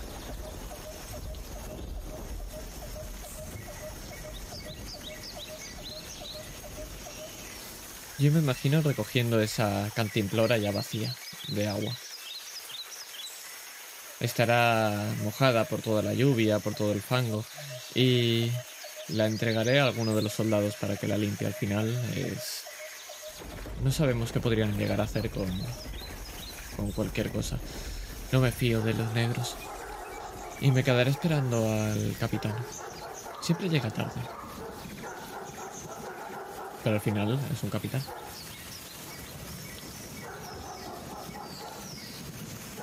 Llego poniéndome bien las gafas y me quedo mirando el rastro de agua.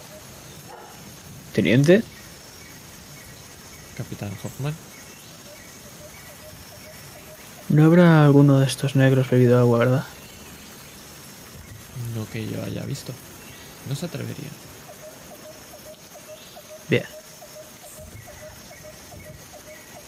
Sácate a uno Y ponedle algo en las piernas para que no se vayan corriendo.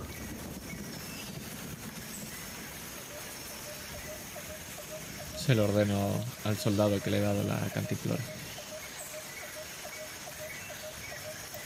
El soldado lo hace y el hombre al que saca no opone resistencia. Está llorando, más bien. Los perros no dejan de ladrar, por cierto, se niegan a comer. Están ladrando sin más en dirección a la mina.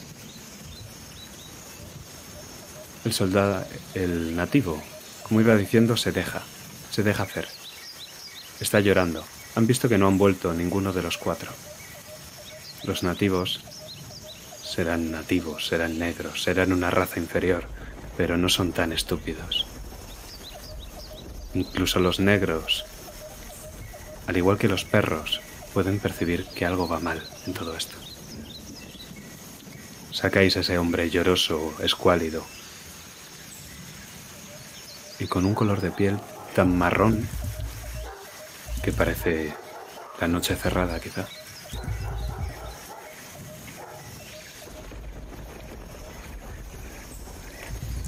Ponedlo de rodillas. Obedecen. Y en ese instante me acuclillo enfrente de él mirándole a los ojos. Y empiezo a hablar en un idioma que no entendéis. Pero este sucio negro sí que lo hace.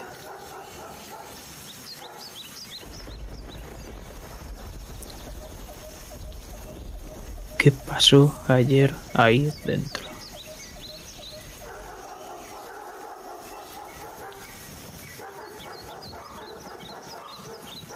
El nativo te dice que no lo sabe, que él no entró, pero que todos murieron porque la montaña está maldita. Y es algo que te lleva diciendo las dos semanas desde que los obligasteis a excavar allí. Que la montaña está maldita, que hay un demonio dentro, que los hombres negros no pueden acercarse a ese lugar. La montaña está maldita. Milima Sheteni. Shitaki. No quiero, no quiero ir. La montaña está maldita. Es casi un mantra, lo repite constantemente. ¿Ese demonio tiene algún nombre?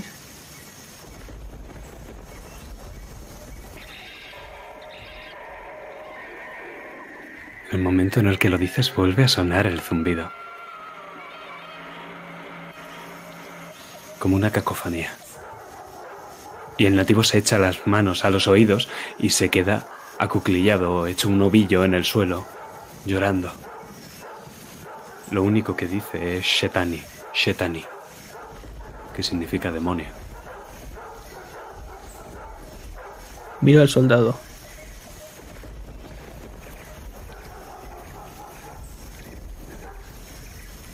Haz que hable. Pues va a ser una tirada de influencia.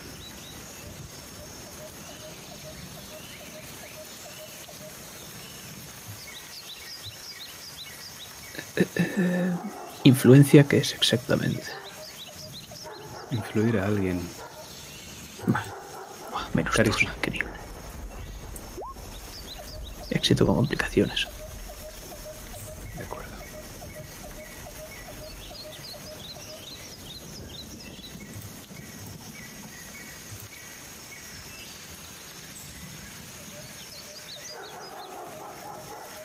El soldado te mira como esperando una mayor concreción y cuando no la encuentra se acerca hacia el negro y le clava la bayoneta en el cuádriceps. Curiosos estos fusiles de cerrojo a los que podéis acoplar bayonetas. Útiles para la jungla, claro. El soldado retira la bayoneta horrorizado y el negro se aprieta a la herida mientras sigue chillando. La montaña está maldita. Los hombres blancos morirán como los hombres negros. Mutu Meusi, Milima Shitaki. A voz de grito, claro. Todos los otros negros, los que quedan, se hacen un ovillo en la jaula. e imitan sus movimientos y lo cantan como si fuera un coro. Te das cuenta de que no saben más, que esa montaña ha estado ahí desde siempre y que siempre ha tenido un demonio dentro. Haced que se callen. Si no lo hacen por las buenas, ya sabéis cómo. Meted a este puto cabrón dentro otra vez. Sí, capitán. Y observas cierta resignación en la actitud del soldado. Pero obedece sin rechistar. Órdenes, capitán.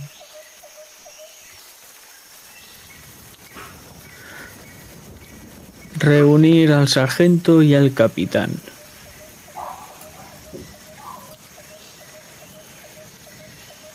Sargento estará en la cantina y el capitán, imagino que es su tienda.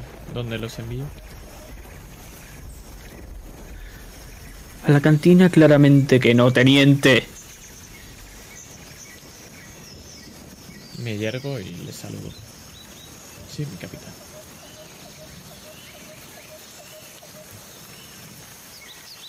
Y de nuevo con las botas del teniente Soren, desapareciendo en la selva y quizá pisando uno de estos charcos que son directamente infinitos en esta parte de la selva, hacemos otro fundido en negro.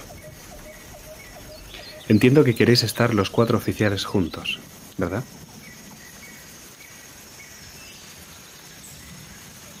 Está claro que el capitán Harman está en su tienda y aunque le llamáis no piensa salir. Veo dos opciones, que esta reunión se lleve a cabo sin el capitán Harman o que esta reunión se lleve a cabo en la tienda del capitán Harman. El- en la tienda, claramente. Pues entonces, finalmente, y tras todos mis intentos, estáis los cuatro juntos en este lugar a resguardo de la lluvia. Un breve apunte. Una vez este soldado que se habían llevado el teniente y el capitán Hoffman ha vuelto con sus compañeros, te es transparente la actitud de rabia y de odio que tiene, sargento. Y creo que no hacen falta palabras.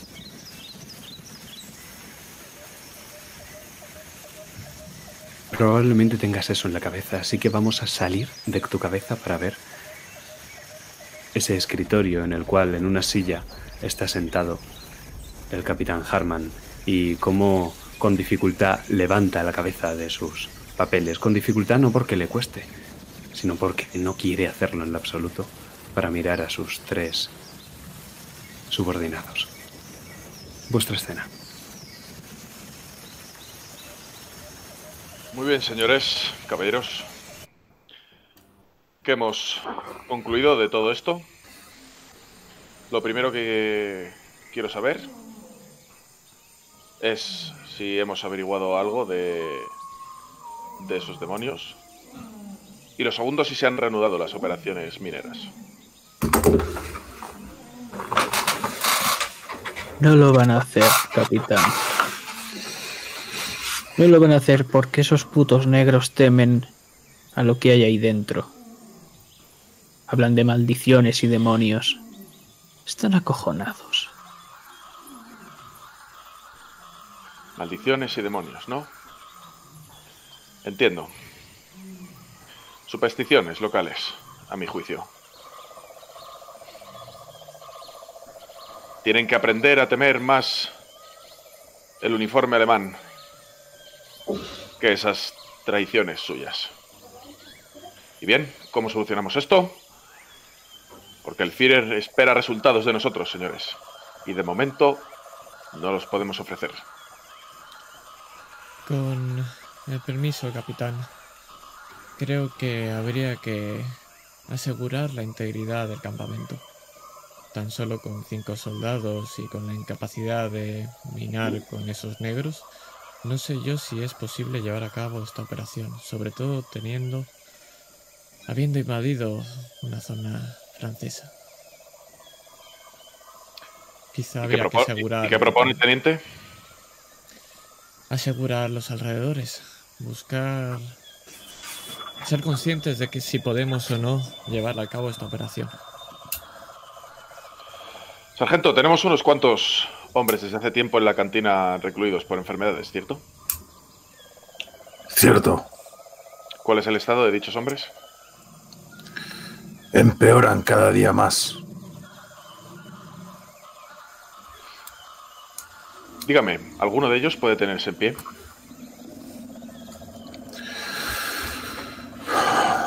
De los seis enfermos, ninguno. Y ahora además añadimos a Kraus. Con esa herida no puede ir a ningún lado. Solo disponemos de cinco hombres. Cinco hombres nerviosos. Entiendo, gracias, sargento. Gregor. ¿Qué hemos, qué hemos sacado en claro del incidente de, de anoche con respecto a, a los demonios? ¿Qué es lo que vieron que les ha asustado tanto? Aparte No de demonios, nada. no vieron nada. Bien, señores, pues yo solamente veo aquí una una situación y es a un grupo de condenados asustados por sus propios por sus propias tradiciones y religiones y a un grupo de alemanes incapaces de realizar una simple tarea que se les ha encomendado. Bajo mi punto de vista, solo tenemos un camino y es hacia adelante. Si queremos si queremos terminar esta misión lo antes posible, solo tenemos una salida y es el éxito.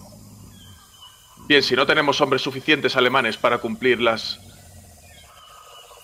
las misiones que se nos ha encomendado, deberemos quizás de usar otros medios.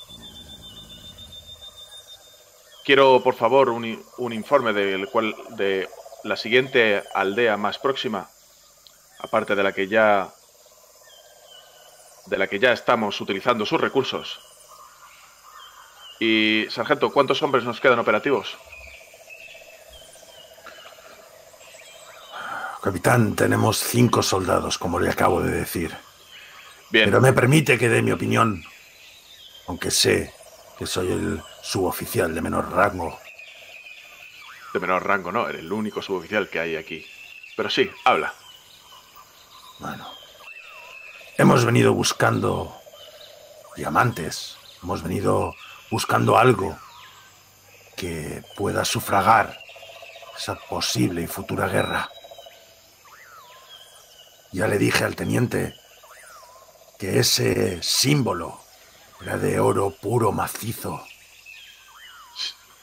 ¿Símbolo? ¿Qué símbolo? Veo que si no transmito yo las novedades, no se transmiten bien. Bajo en la mina hay un gran símbolo de oro macizo. Será costoso sacarlo de la mina, pero con eso tendríamos más que suficiente para cumplir con lo que nos ordenó el Führer. Quizá no hace falta buscar nada más. Esos perros nativos nos sirven más bien muertos que vivos. No van a entrar. Pero quizá... ¿Está entre- diciendo, sargento, que dejemos nuestra faena a medias? No.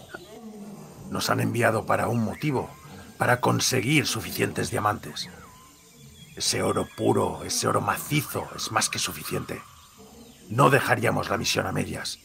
La acabaríamos mucho antes. Ustedes no lo han visto. No se han dignado a bajar a la mina. He suelto un tortazo sonoro. ¿Ves Diamantes.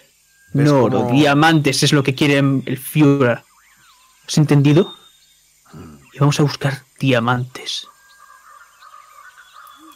¿Ves cómo ha- cuando ha recibido el, el tortazo se ha quedado un momento con la cara girada, pero inmediatamente se ha puesto más firme de lo que ya estaba, ha vuelto a hacer sonar sus talones. Te ha mirado con una cara que supongo que en, otro, en otra situación hubiera significado mi muerte inmediata por insuborniza- insubordinación pero me quedo totalmente en silencio mirándote fijamente, sin decir ni hacer absolutamente nada.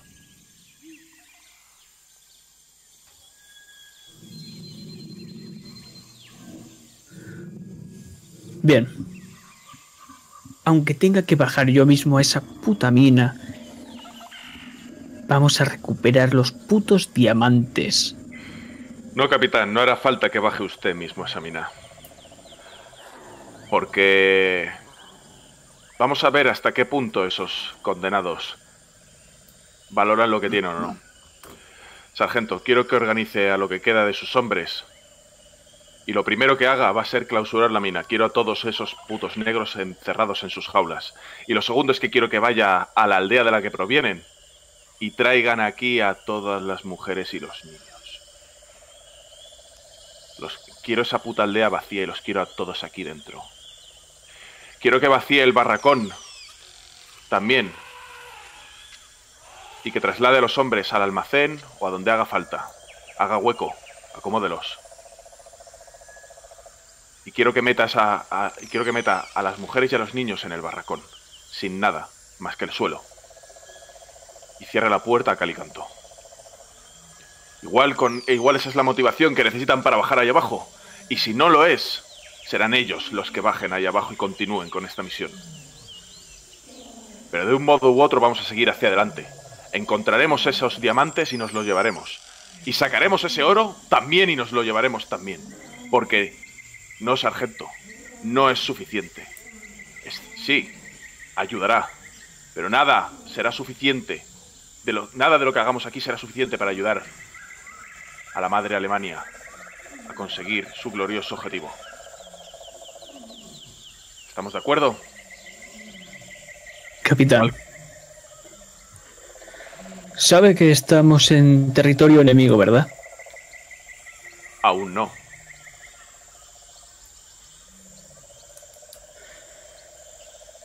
¿Quiere que vayamos a una aldea a buscar más de estos negros? Puede que llamemos la atención que no queramos llamar. Y tenemos poco tiempo.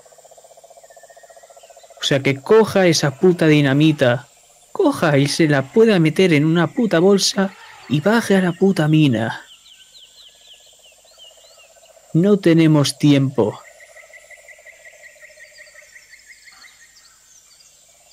¿Quiere bajar usted a la mina entonces? ¿Están todos ustedes de Si acuerdo? hace falta voy a bajar. ¿Van a bajar ustedes?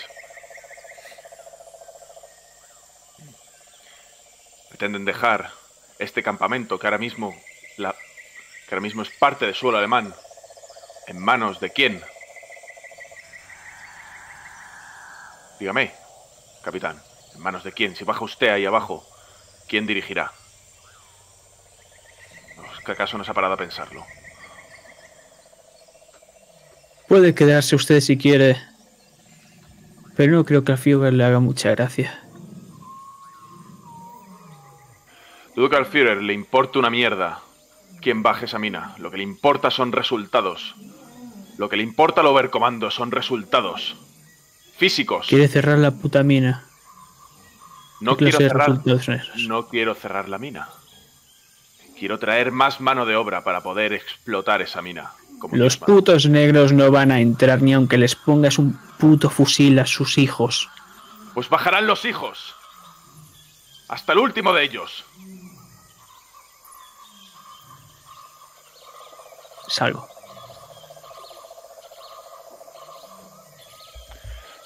Ya tienen sus órdenes. Vayan y cúmplanlas. ¡Fuera de aquí! Me hiergo, Sí, pero no digo nada. Saludo y me voy para afuera. Yo, reinsisto, ¿te tengo que hacer alguna tirada o algo para, para tener en cuenta la, la integridad del campamento tal y como estamos? Es decir, que- quiero asegurarme de la situación. ¿En qué sentido? ¿En qué sentido? En que en- con, con los que somos y con lo que tenemos que hacer, eh, si hay algún punto débil en el, en el campamento para que no lo esté, por supuesto. Me parece una situación espléndida para hacer uso de la, del movimiento observar la situación. Así que, por favor, haz esa tirada y elige las preguntas necesarias. Vale, eh, la tirada. eh, observar la situación. Tiro primero y luego van las preguntas, imagino. Eh, éxito y con complicaciones. Efectivamente, de la hoja de movimientos que deberías de tener cerca, elige una de las posibles preguntas. Pues ahora mismo voy a... eh, estaban aquí. Muy bien. Mientras tanto, voy a hacer dos preguntas importantes. La primera va para el capitán, que es el capitán que piensa hacer rápidamente. El capitán Hoffman, quiero decir. Ahora mismo estoy buscando una bolsa de considerable tamaño. En el almacén, seguro. Y me dirigiré después de conseguirla, que imagino que estará en el propio almacén, unos buenos cartuchos de dinamita. Me parece una idea espléndida. Lo que me lleva a mi siguiente persona. Y es, Sargento, yo no sé qué estás pensando sobre las órdenes que os ha dado el capitán Harman, pero lo que tienes seguro es que ese hombre está loco y que obedecerle llevará a tu muerte, a la muerte de tus hombres y al fracaso de esta operación. Y es en eso en lo que estás pensando cuando ves que el capitán Hoffman se acerca, ese hombre que te acaba de golpear, a la puerta del almacén, probablemente olvidando que tú eres el único que tiene las llaves. Es tu decisión, si decides hablar con él o no. Pero pese a la actitud agresiva que tiene Hoffman, parece que difiere en sus órdenes respecto del otro capitán. Vuestra escena. Cuando he salido de la, de la tienda, eh, detrás de- del teniente, em, él seguro, el teniente seguro, y espero que el capitán Hartman también, pero una vez encaminado hacia la salida, en voz baja, pero no lo suficiente, he dicho, estamos condenados. Inmediatamente mi idea era ir directamente a, a la cantina, donde espero que estén el resto de los soldados, excepto el que está vigilando la jaula, para comenzar a cumplir esas órdenes. Pero lo primero que quiero cumplir es trasladar a mis hombres al almacén, ya que yo solo, solo yo tengo la llave. Y dejarlo de el ir a la otra, a la aldea, a por más mano de obra para lo último. Cuando veo que el capitán Hoffman se está acercando al almacén. Sonrío para mí, lógicamente no muevo ni un músculo de mi cara, pero sonrío por dentro. Digo, me la va a tener que pedir. Y sigo dirigiéndome a la cantina.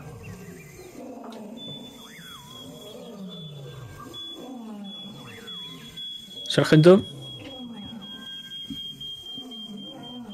Sí, capitán.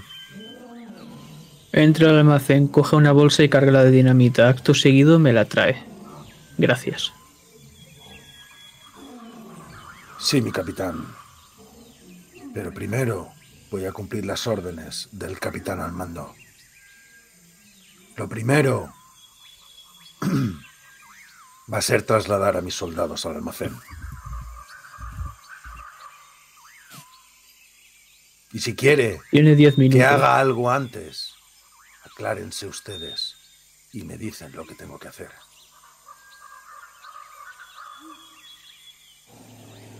Creo que no le ha quedado claro con quién está hablando, sargento. Y creo que me pica demasiado mi mano derecha. Tal vez deba poner a prueba la izquierda. Adelante, O es que lo ha entendido ya. adelante.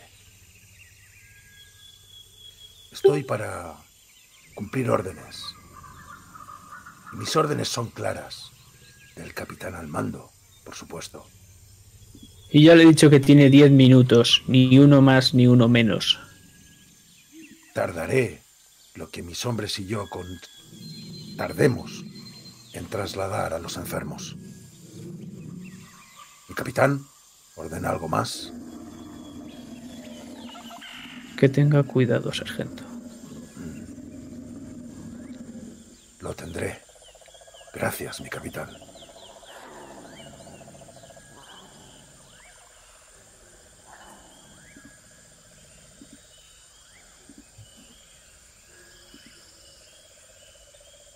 Pues decidme, no te supone ninguna dificultad abrir una puerta cerrada con llave y coger unos cuantos cartuchos de dinamita.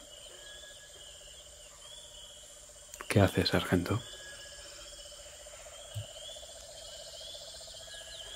Primero, lo que hace el sargento es lo que le acaba de decir al capitán. Primero voy a reunir a mis soldados, los que están en pie todavía, para comenzar el traslado de los enfermos, de la cantina al almacén.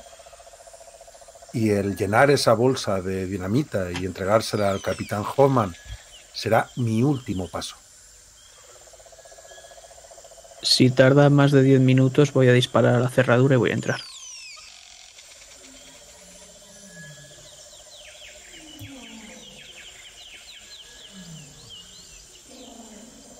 Los soldados te miran. Están todos reunidos, excepto aquellos que están haciendo la guardia y los que tienen otras órdenes, están todos en la cantina, enfermos y sanos. Cuchichean entre ellos y al verte se yerguen y se ponen en posición militar. Pero no te tratan igual que tratan a los oficiales, claro.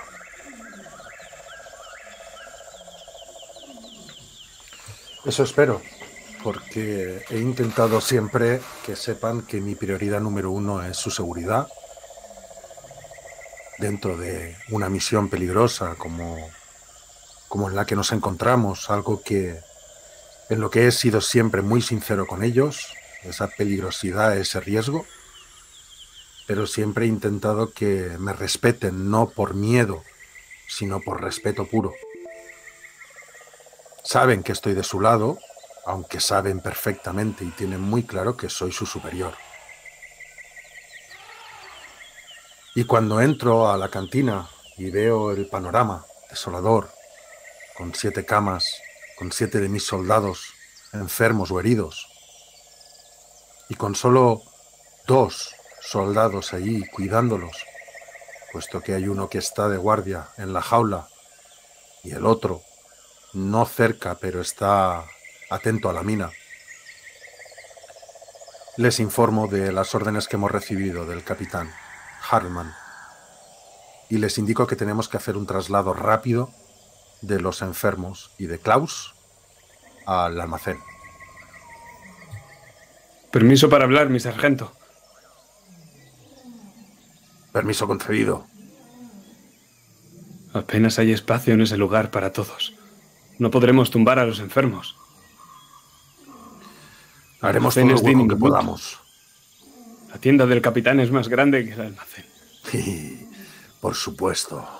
Y que casi la cantina. Sus comodidades son muy importantes para el Führer, por lo visto. Pero no estará pretendiendo que le diga al capitán que nos ceda su tienda, ¿verdad? Si no caben en el almacén, metedlos en mi propia tienda. Habla otro de ellos. Permiso para hablar. Permiso concedido. Debería ser usted quien lidere todo esto, no ese atajo de incompetentes. Soldado, no olvide dónde está. Y no olvide que si yo soy su superior, ellos lo son aún más. Suerte tienes de que yo os considere como mis hijos. Porque esa frase podría haberle hecho mucho daño.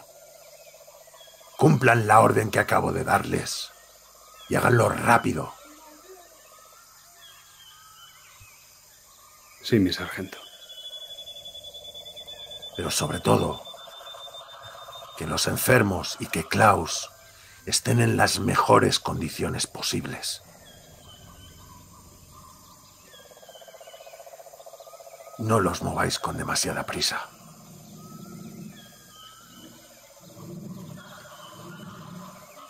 Y casi en el momento en el que dices eso, se escucha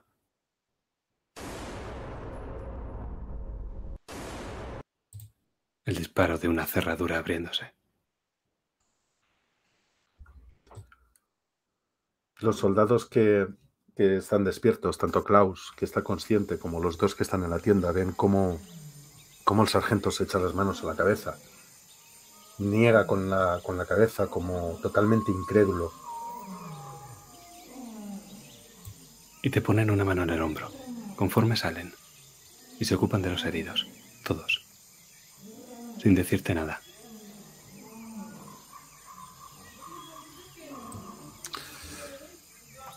Salgo de la cantina, que, bueno, desde la puerta de la cantina veo la puerta del almacén.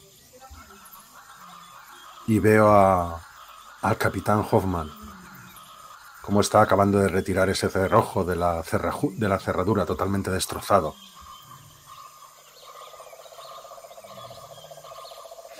Y pensando para mis adentros que ya se va a servir el mismo, me voy a ir a los otros dos soldados, al que está de guardia en la jaula y el que está de guardia en la mina, para que ayuden a sus compañeros. Y voy a ignorar totalmente al capitán Hoffman. Muy bien. Pues hacemos un fundido en negro conforme vemos tu uniforme oscuro acercándose a uno de estos enfermos y se pone dentro de la cámara. Cuando volvemos a abrir el plano, estamos siguiendo a Hoffman, sea cual sea el plan que tenga. Y dime, Hoffman, tú nos presentaste la escena. ¿Dónde estamos ahora? Estamos justo en la entrada de esa mina. Tengo un soldado a mi lado. Le miro de arriba abajo. Dígale al teniente que si quiere un par de medallitas más, venga inmediatamente aquí. Le espero abajo. Y mientras me recoloco bien esa bolsa llena de dina- de dinamita, doy un paso para entrarme en esa oscuridad y mirar abajo. Dejo caer una moneda. Unos segundos después, ¡cling! Imagino que habrá una especie de cuerda para bajar o algún tipo de escalera que se haya puesto Una escalera de mano. y empiezo a bajar cuidadosamente.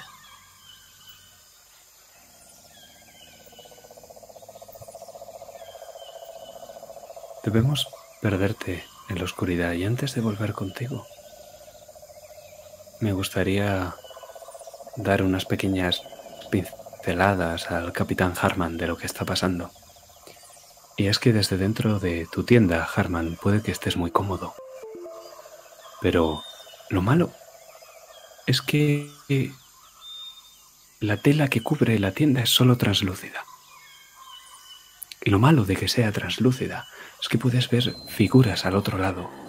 Puedes escucharles, pero no puedes ver quiénes son. Los hombres están hablando a tus espaldas. El sargento y sus hombres, los hombres entre ellos, el teniente y el sargento, el sargento y el capitán, todos mientras tú estás ahí aislado en la tienda. Has dado órdenes.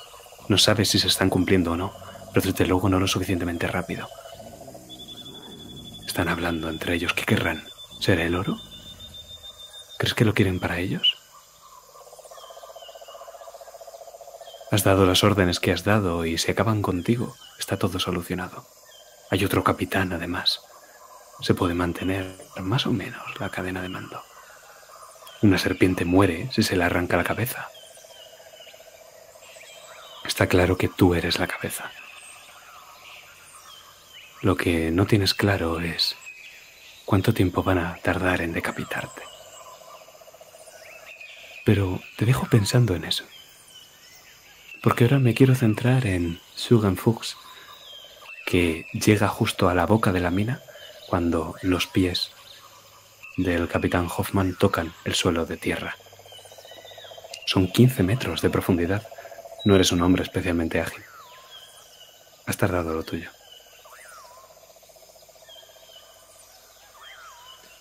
Capitán, Estáis los ¿está ahí abajo? Y no se te oye. ¿Ahora se escucha? ¿Se me escucha o no se me escucha?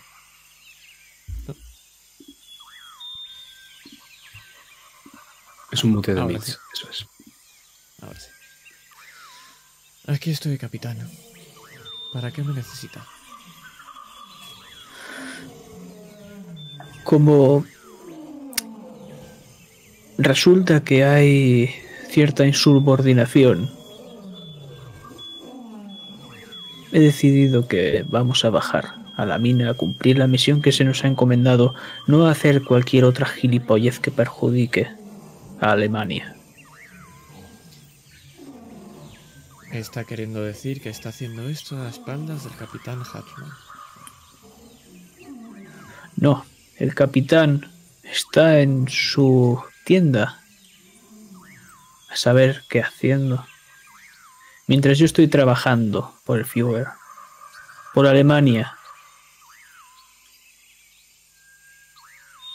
Ahora bien, ¿tú qué vas a hacer, teniente? Cumplir con las órdenes, pero él está encima del, de toda cadena de mando. Si lo desobedezco y no tengo una orden directa y permiso directo, me voy a llevar problemas. Y eso es llevarse problemas con Alemania. A este paso, teniente, nadie va a salir de este campamento. ¿Entiende? Entiendo. Le ayudaré, pero no sé hasta dónde podré, sobre todo si me reclama el capitán.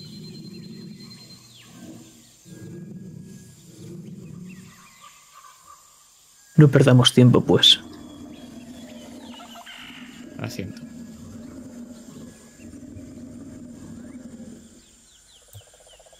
¿Bajas, teniente? Bajo. Insultantemente fácil, capitán.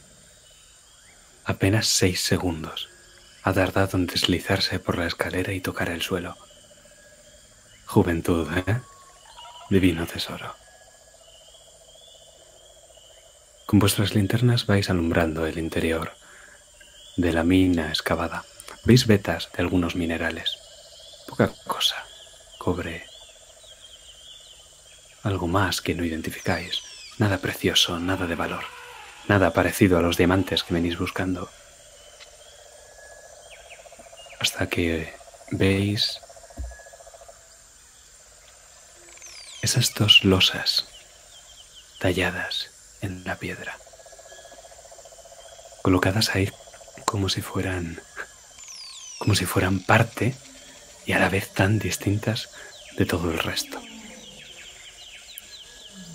Esas dos enormes losas que debían de moverse hacia adentro. Y debían de tener algún sistema o mecanismo, o quizá la fuerza de diez hombres para abrirlas y cerrarlas. Pero claro, eso tuvo que ser antes de que todos estos cientos, quizá miles de años sepultaran esta mega estructura bajo la montaña. Pero no es eso lo que más os llama la atención, sino el signo, claro. Lo reconoces casi al instante, capitán Hoffman. Es una especie de variante de un triskel celta. Has estudiado lo suficiente la mitología de los arios y de los antiguos germanos como para saber que ese signo tiene raíces similares en Europa. Sin embargo, es distinto. Hay algo que tiene que... ¿Es posible que los arios estuvieran aquí, tan lejos de la madre patria? Tienen razón esos ingleses cuando dicen que de verdad todo ser humano viene de África.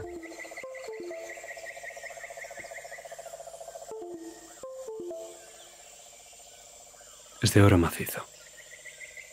Ni siquiera dos hombres habrían podido levantarlo y la envergadura que tiene es mayor que la de un hombre con los brazos extendidos. Es atrayente también. Oro macizo de la más pura calidad. No hay fisuras. Parece que era todo parte de una misma pieza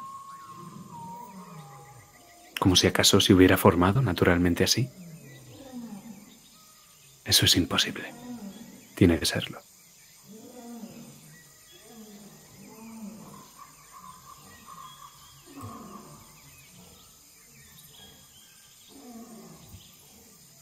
Cree que Por los 21. Estos... Sí,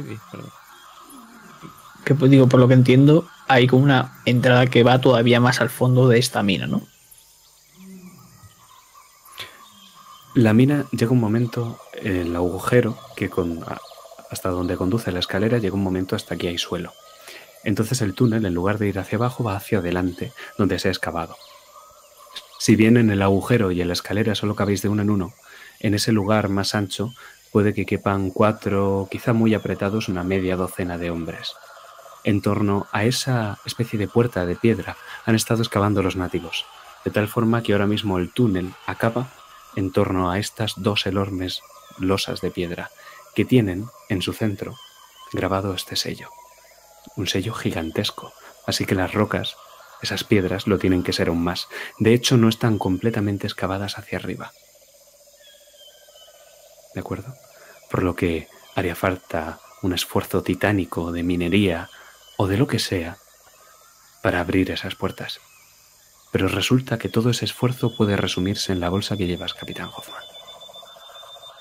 Aunque, por supuesto, explotar la dinamita acabaría con el signo.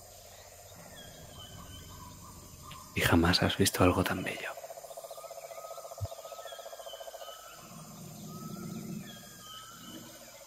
Pero no he venido a por oro. Es lo mismo que le he dicho al sargento. He venido por algo más que oro. Saco un mapa, un mapa, bueno, una hoja más bien, y empiezo a dibujar rápidamente el camino que estamos haciendo. Justo me paro en la puerta. No sé si necesitaré toda la dinamita que he cogido o con un poco bastará. Miro al teniente. ¿Esto es suficiente, teniente? ¿O cree que deberíamos darle más? Quizá deberíamos coger algo más por si hay alguna otra puerta dentro. Acabar con toda la dinamita aquí es dejarlo todo a una carta, ¿no cree? Aunque Oh, pero sea- créeme, no van a haber más de estas puertas. ¿Cómo lo sabe? ¿Para qué perder el tiempo haciendo puertas tan grandes? Solo haces una si no quieres que entren. Tienes razón. Lo que yo me pregunto es, ¿no se derrumbará todo esto si usamos la dinamita? Y miro con un poco de miedo el techo.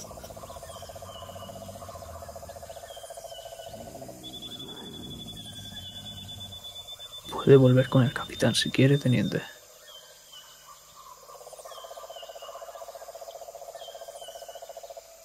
Niego con la cabeza, pero sí que doy un par de pasos atrás, dejándole que él ponga la dinamita.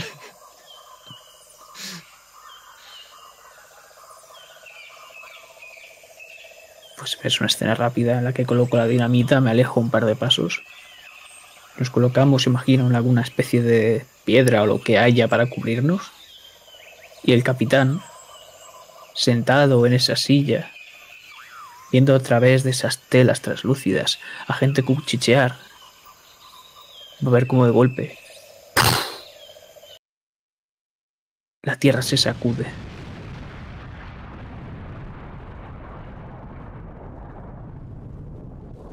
y una gran humareda de polvo empieza a salir de la entrada de la mina.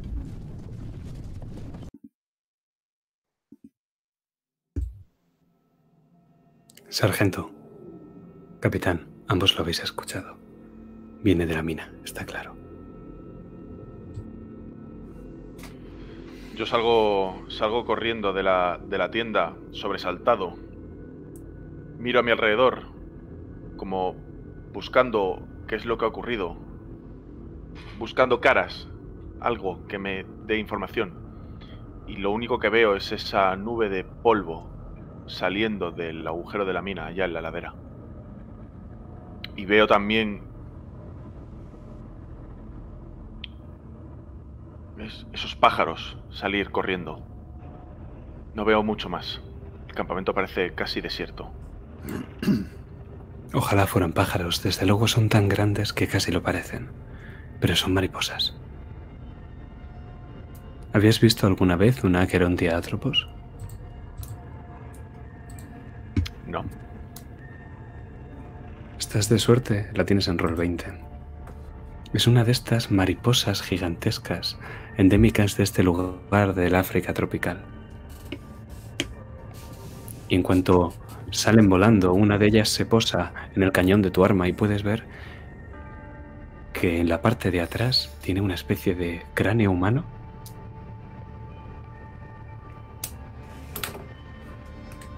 Qué tontería, ¿verdad?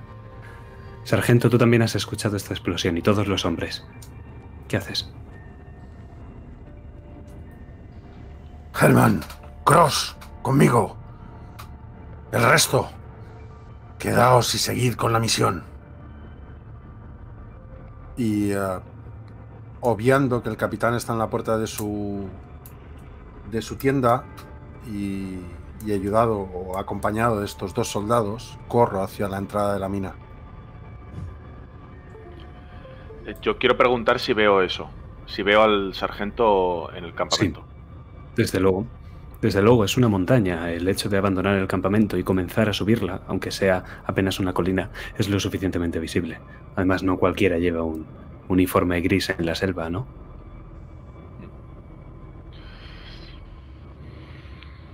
Vale, entiendo, entiendo que, el, que el sargento y se aleja con, con dos de sus hombres, ¿no? Eso es. Eso En es. dirección a, hacia la mina. Eh, yo voy a ir en esa dirección, pero parándome otra vez en, en donde estuvieran el resto de los soldados, la cantina o el almacén si los trasladó ya. Y voy a entrar en ese en esa estancia.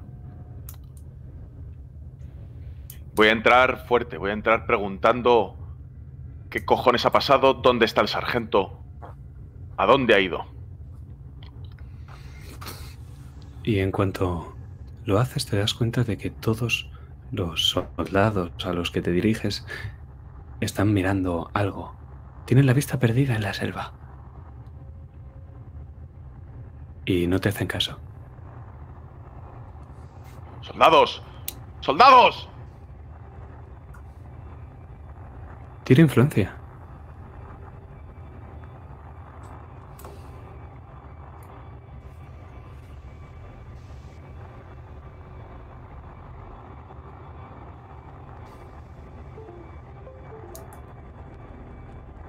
Estoy buscando. Vale, eh, carisma influenciar otros. Vale.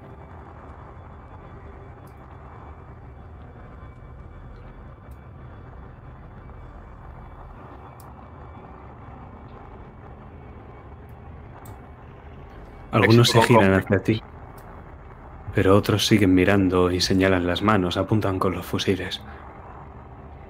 ¡Capitán, el negro!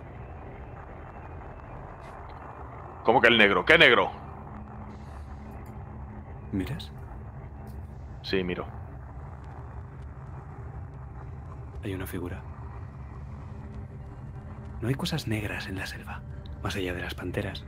Pero se han prometido que aquí no había felinos, ¿verdad? Así es. Es una figura negra,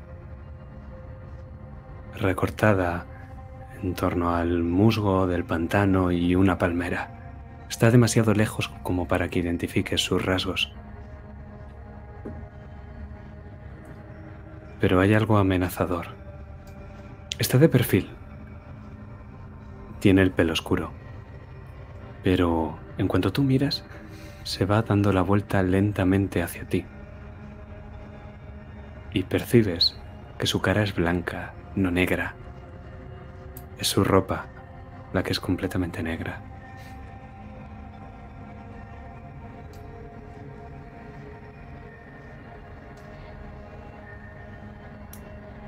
Me quedo mirando esa figura. Envuelta en esa ropa negra.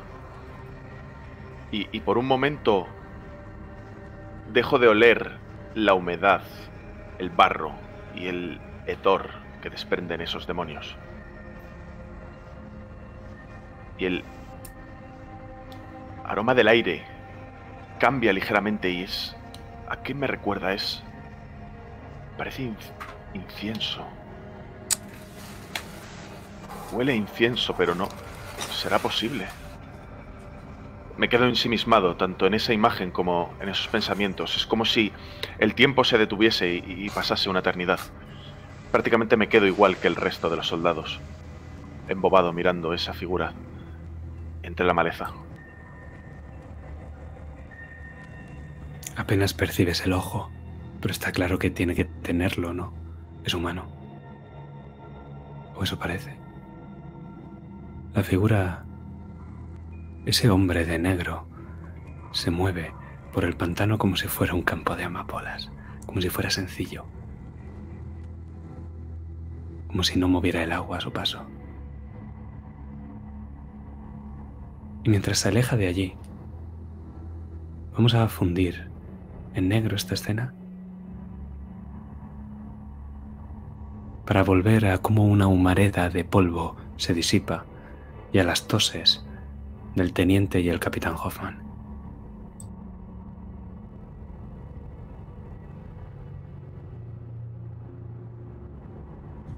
Estoy disipando esa nube que me está haciendo toser. Y con la otra mano estoy alumbrando la entrada que acabamos de abrir. ¿Qué es lo que veo?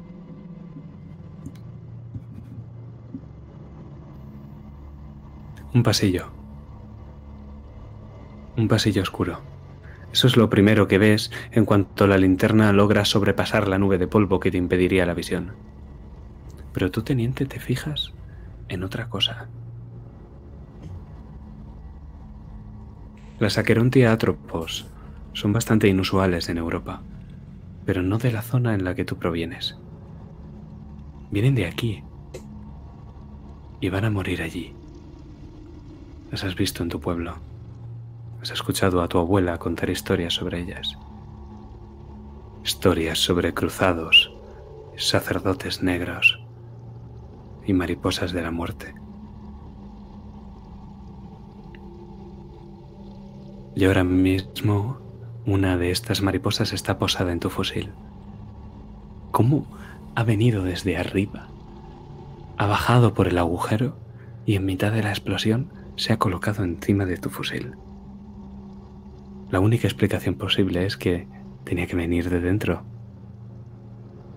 Del agujero que habéis dejado vosotros, claro.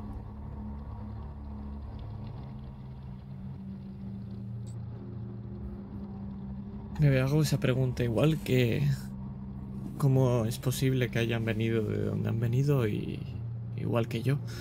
Pero cuando lo pienso y me doy cuenta es que tiene que haber algo comunicado desde dentro. Entonces hay una salida o otra entrada. Y me temo que lo que hay ahí dentro es mucho más grande de lo que esperamos. Y se lo digo al capitán. Mientras miro esa mariposa.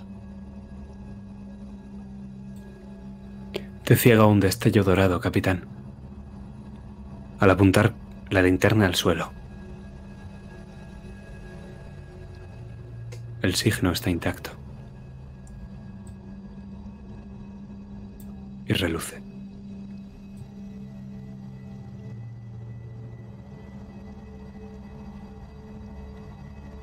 Acerco mi dedo. Y empiezo a reseguirlo y no sé cómo. Porque ahora mismo estoy cegado.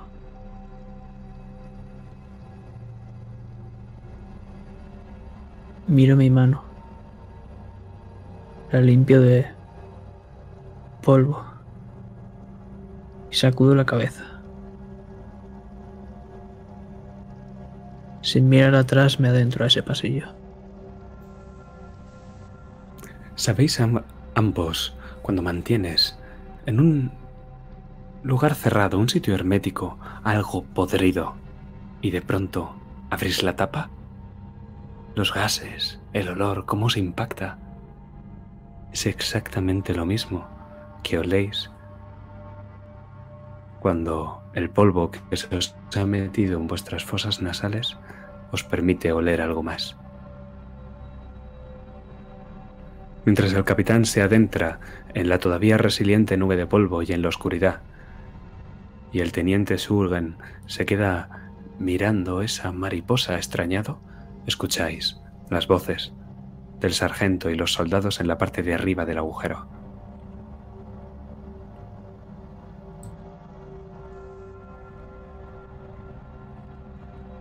Capitán. Capitán Hodman.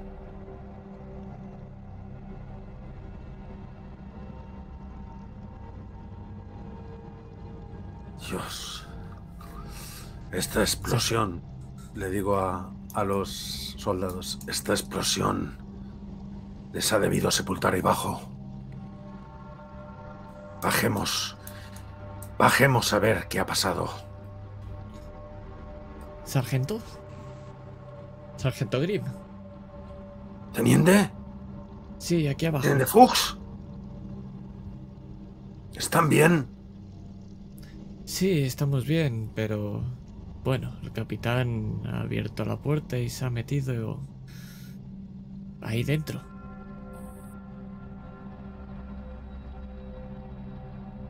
¿Él solo? Él solo.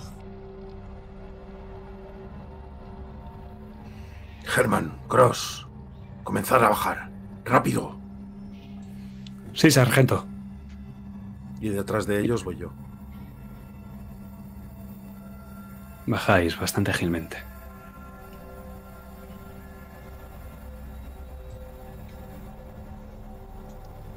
Creo que el capitán Hoffman va a necesitar ayuda. ¿Cree que el capitán Hartman va a ser capaz de lidiar con el campamento él solo? Te pregunto a ti, sargento. El capitán Hartman no es capaz de lidiar con su propia tienda y eso que está solo. Cross, rápido. Ve y avísale. Cuéntale lo que has visto, cuéntale lo que ha pasado aquí. A ver si se digna entrar en la mina de una vez. No se preocupe, sargento. Ya voy yo mismo. Acompañe al capitán Hoffman. Sí, mi teniente. Vamos, le digo a los soldados y me adentro en ese pasillo. Con, vosotros perdiéndoos en la oscuridad, siguiendo al capitán Hoffman y con el teniente agarrando la escalera de mano presto a subir por el agujero, vamos a hacer otro pequeño fundido en negro.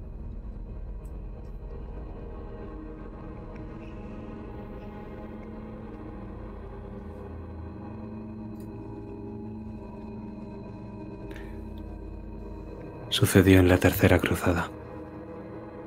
Un monje, al que llamaban el sacerdote negro, se volvió un apóstata se vendió a los enemigos de Cristo, hasta que un Sieur de Trebec irrumpió en el campamento sarraceno al mando de un centenar de lanceros. Buscaban al nigromante y lo encontraron. Cogieron al sacerdote negro y le cortaron la cabeza, no sin antes marcar su frente con la cabeza de una flecha ardiendo.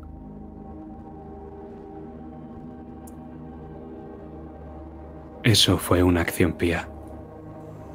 Eso fue una acción que hizo que el Señor recompensase al Sier de mientras que condenaba al sacerdote negro. El sacerdote negro sigue viviendo en la montaña, en el valle, en el río, en el pueblo y en el castillo. solo que ahora portan su cabeza las mariposas. Esas mariposas terribles.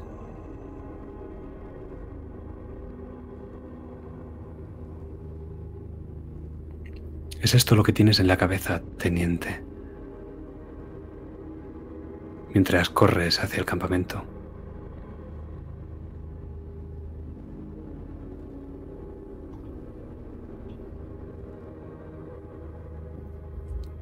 Pero me gustaría volver al interior de la mina, si os parece bien, claro.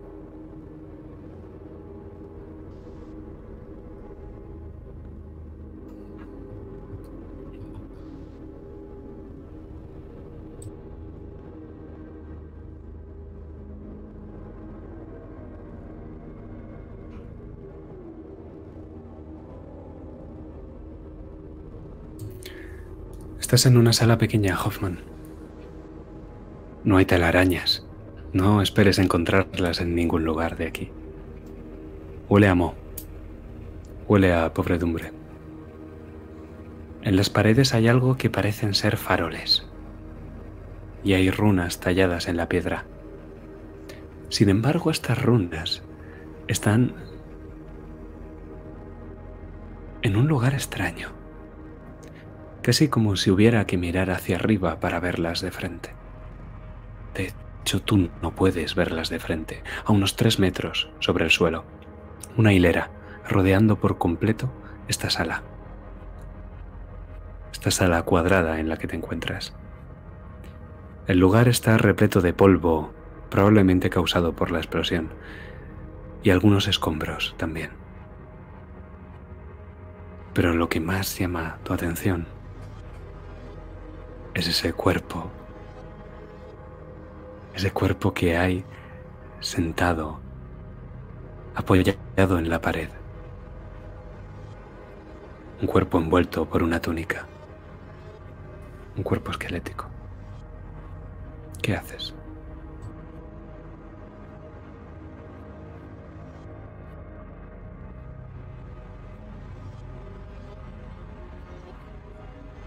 Voy a empezar a rodearlo lentamente fijándome en este esqueleto. Y quiero averiguar más sobre esto. Es una tirada de razonar, imagino. Hazla, sí.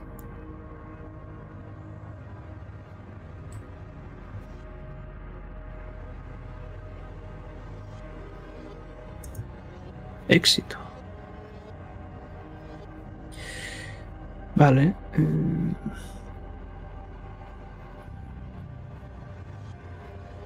¿Cómo puedo descubrir más sobre lo que estoy investigando?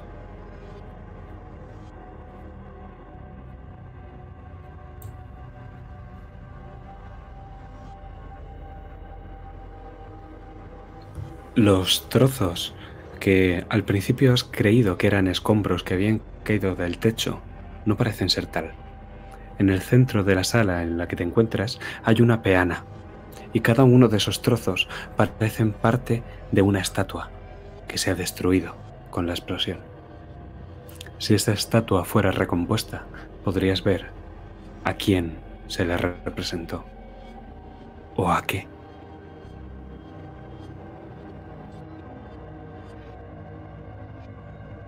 ¿Y qué me dice...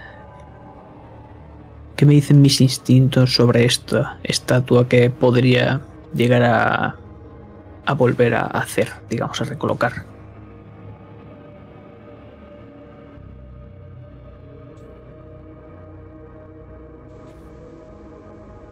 Un vistazo al cuerpo que hay en el suelo y a los trozos de la estatua hacen que te la imagines completamente erguida.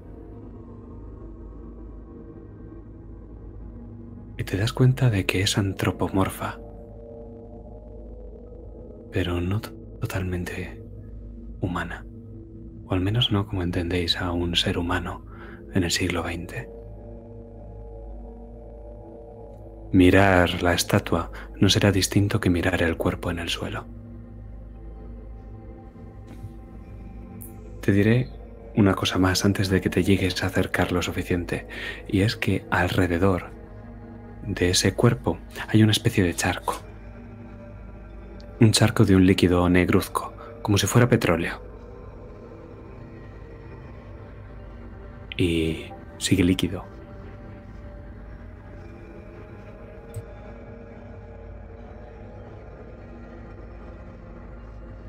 Me agacho y poso mi, mi índice y mi corazón sobre este charco negruzco y primero compruebo su textura y después lo voy a olfatear.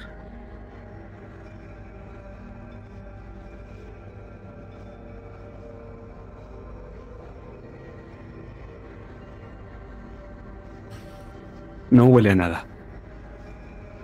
Eso te lo puedo decir conforme te acercas. Y cuando estás a punto de llevar la mano a ese charco, Escuchas voces hablando en alemán detrás de ti y unos pasos que se acercan. Tú me dirás si te detienes o no. Sí, estoy apuntándolo todo. He hecho un garabato intentando plasmar este cuerpo y anotando el charco y todas estas cosas. Por eso han llegado a alcanzarme. Me ha tomado un tiempo.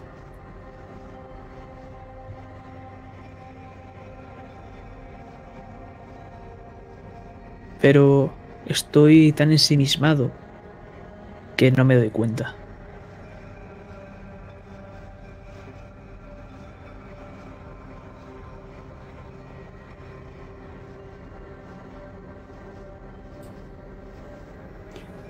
Cuando acercas tu mano hacia el líquido, ensimismado como estás, el líquido empieza a moverse. Y te das cuenta de que no es líquido del todo negro, sino que hay como pequeños corpúsculos amarillos a lo largo de todo ese líquido. Y cuando estás lo suficientemente cerca, apenas unos centímetros, no te da tiempo a pensar que quizá no sea una buena idea. Tu mano empieza a arder. Tu mano empieza a quemar. La carne empieza a caerse y después el hueso. Tira a soportar heridas.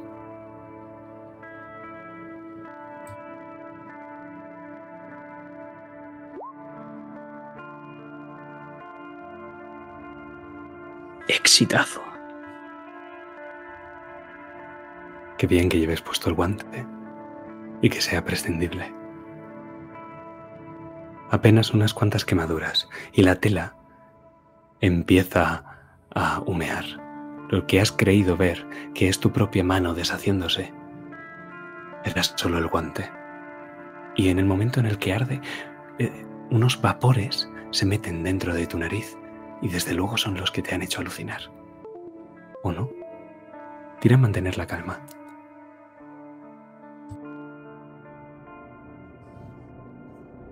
Éxito, es que es increíble.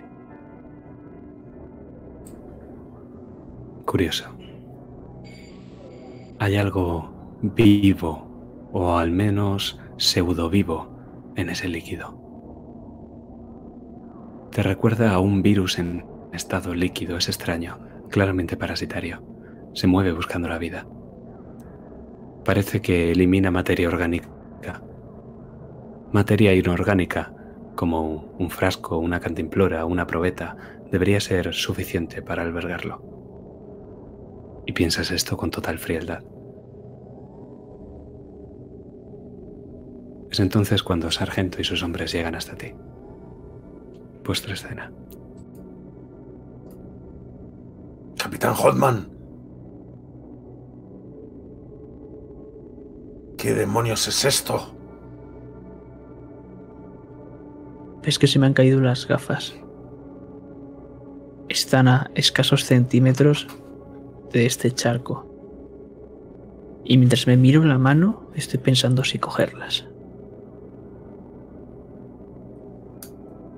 Pero ahora mismo estoy paralizado. Mientras una gota de sudor me está recorriendo la frente. Y se cae en el charco.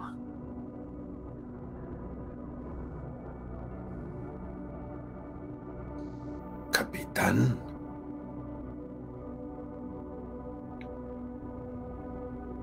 Doy un pequeño espasmo y vuelvo en mí. Sargento. ¿Ha entrado en razón? ¿Por fin ha venido? He venido yo y habrá venido todo el mundo a 200 kilómetros a la redonda. Habrá escuchado esa explosión. Me pongo a mirar hacia todos los lados. Miro el líquido, miro el esqueleto, miro al capitán. ¿Qué sitio es este?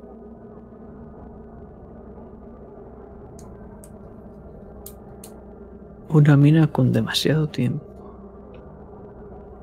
Demasiado.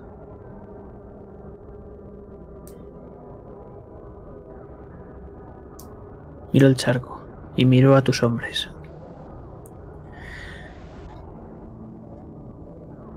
Que traigan algún envase, alguna pequeña botella y que se pongan guantes, por favor.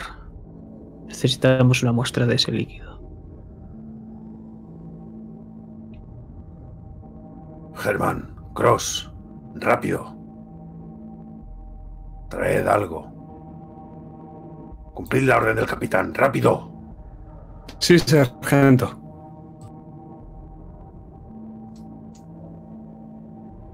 Y cuando salen de ese pasillo, de esa cámara, me acerco al, al capitán sin dejar de mirar eh, hacia todos los lados, apuntando con mi linterna.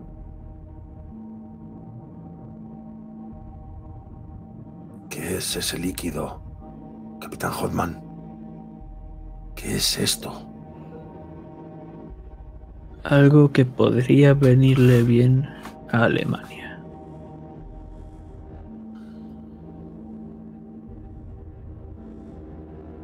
¿Y de qué le podría servir a Alemania?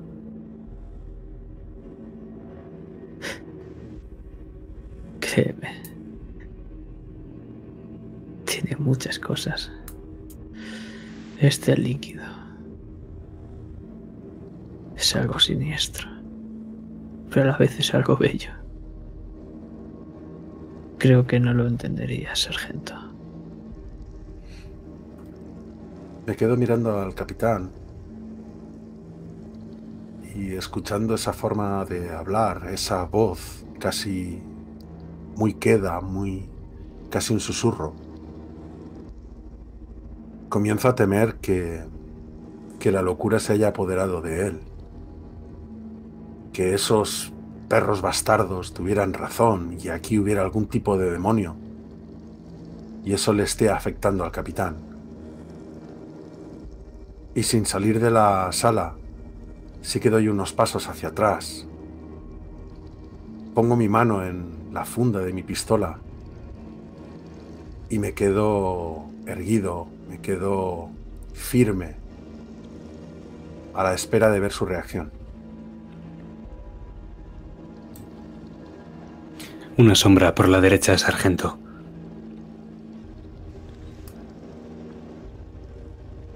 Me giro rápidamente y alumbro hacia ese lugar. ¿Pero qué? Es un hombre completamente vestido de negro, pálido, con mirada de odio. ¡Pum! Desaparece. He sacado mi pistola lo más rápido que he podido, pero no me ha dado tiempo ni siquiera a apuntar cuando esa imagen ha desaparecido. Ca- capitán, ¿ha, ha visto usted eso? Muerte. ¿Veis cómo el sargento Cálmese, sargento. apunta hacia todos los lados, está mirando hacia todos los lados con la pistola en la mano? Incluso le ha caído la, la linterna. Está a sus pies. Y no para de girarse hacia todos los lados apuntando hacia donde mira. No, no, no estamos solos, capitán. Cálmese, sargento. A veces en las minas hay vapores, hay gases que te hacen alucinar. Mantenga la compostura. Pero en ese momento nos vamos a dirigir fuera de la mina. Porque, ¿qué está haciendo el otro capitán? Y mientras hacemos ese zoom out fuera de allí, vamos a dejar con que esa luz de la linterna del sargento, entre que apuntaba a un sitio y a otro, ha revelado que, aparte de la sala donde os encontráis, como si nacieran de la propia estatua, hay dos pasillos más. El complejo está muy lejos de haber terminado.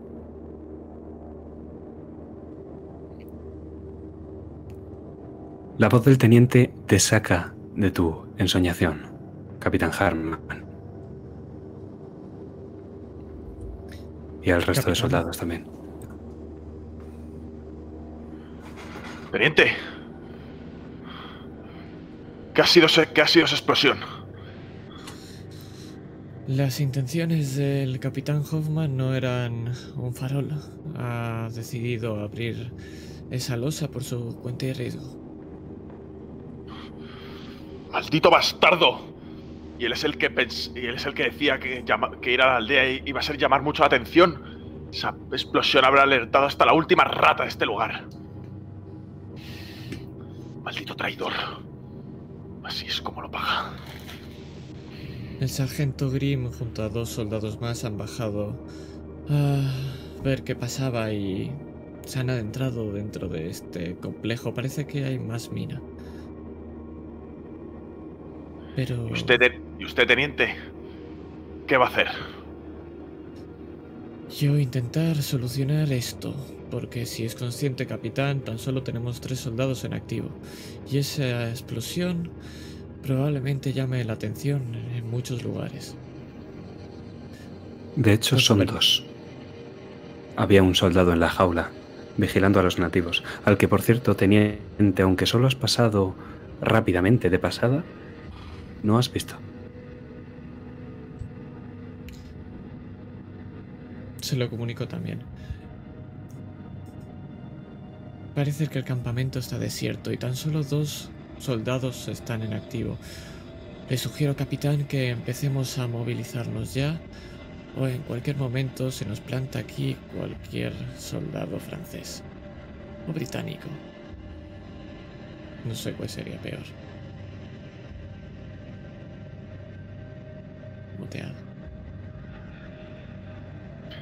¡Maldita sea!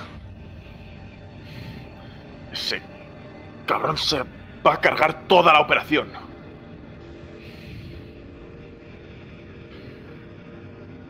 Teniente, Sí, capitán. no queda más remedio. Reúna lo que queda de material y de hombres. Y préndale fuego a todo. ¿Cómo? Y... Ya me he oído. Vamos, al campamento. reu- reunimos todo lo, que, todo lo que nos sea indispensable. Cogemos los hombres, munición, armas. Va, quemamos todo, vamos a, vamos a por esa mina, cogemos el oro y nos vamos de aquí. Que no quede nada. Que no quede nada. Teniente. Teniente es un hombre vestido de color negro y con mirada de odio el que está susurrando ahora mismo al capitán Harman.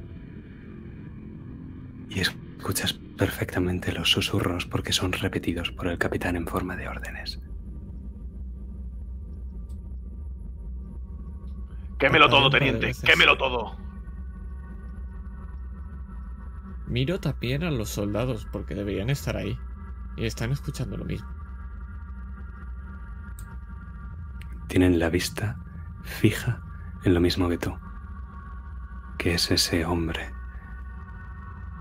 Pero he dicho que viste de negro. Quizá no haya sido suficientemente específico. Lo que lleva es una sotana de color negro.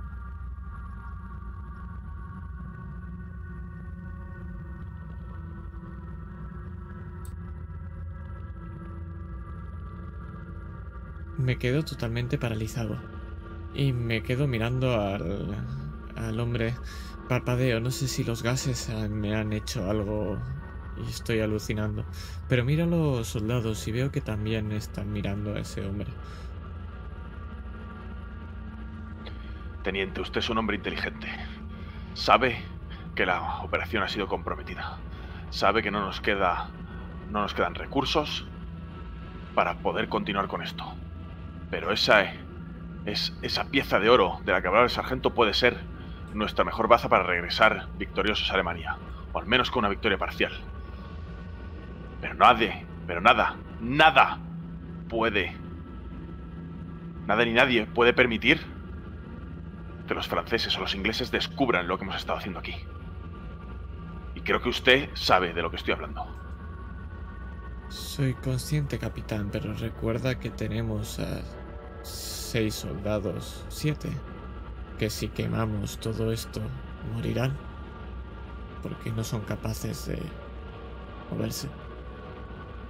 Y no sobrevivirán ahí abajo, no en las condiciones de la mina.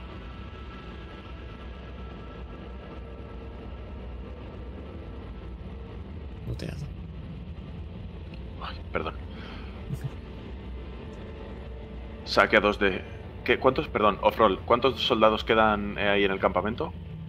En activo, dos. Que puedas ver, dos. Dos, ¿no? Dos. Está- el, dos, el teniente. Vale, ok. Teniente, saque. Saque a, a esos demonios de la jaula. Saque a dos. Para que ayuden, junto al resto de los soldados, a cargar con los que puedan. Ayudar a, a- a moverse al resto de soldados que están inoperativos. Solo dos, no más de los que podemos controlar. El resto se queda en el campamento. ¿Me ha entendido? Y Sí, lo quema capitán. todo. Incluidos a los pobres demonios que no nos puedan servir. Y usted se viene conmigo ahí. Elija ahora, teniente. Usted sabe que no podemos seguir aquí. Y usted sabe que si dejamos el campamento intacto, los franceses y los, y los ingleses lo sabrán. Hemos llegado a un punto crítico. Salvaremos lo que podamos, pero lo que no podamos salvar no podrá comprometer la gloriosa misión de Alemania. Asiento. Hago un saludo y me dirijo hacia afuera.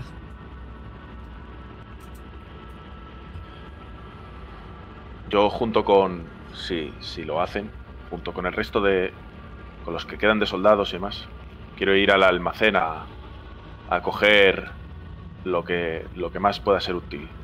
Granadas, subfusiles, munición, provisiones, para apartarlas fuera.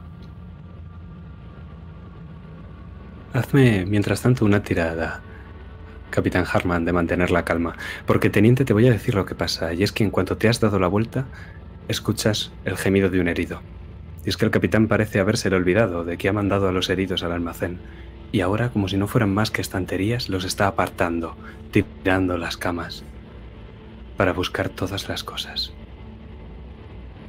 Está ciego, no se da cuenta de nada que hace.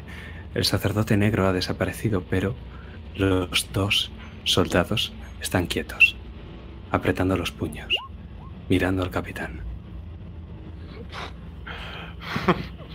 Vaya tela.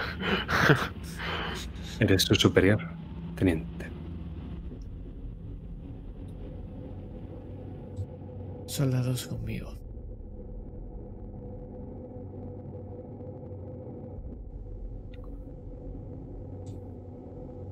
Vayamos a acabar con esto.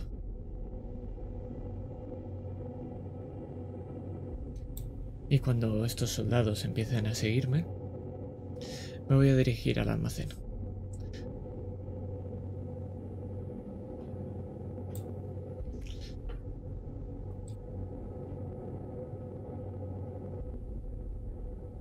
¿Cuántos hombres hay en este almacén? Siete. Todos vivos. Y ocho contando con el capitán, claro, que está en el interior del almacén. Y esta vez escuchas a Kraus gritar. Cuando lo tiran de la camilla y el hueso vuelve a abrirse, la sangre empieza a correr de nuevo. ¿Qué estás cogiendo, capitán? Un subfusil MP40. Del estante del fondo, de una caja con un cerrojo. Que ya no está. Pues mientras coges ese fusil, escuchas un martilleo de un arma en la puerta del almacén. Capitán. Harman, por favor. Suelte eso. ¿Qué significa esto, teniente? Está poniendo las vidas de estos alemanes en juego tan solo porque no sabe dirigir bien lo que está ocurriendo aquí. Y nos ha dicho que quememos todo esto, y lo digo en alto para que se enteren los, los heridos. Sacrificando las vidas de los alemanes. Tan solo para llevarnos ese puñado de oro.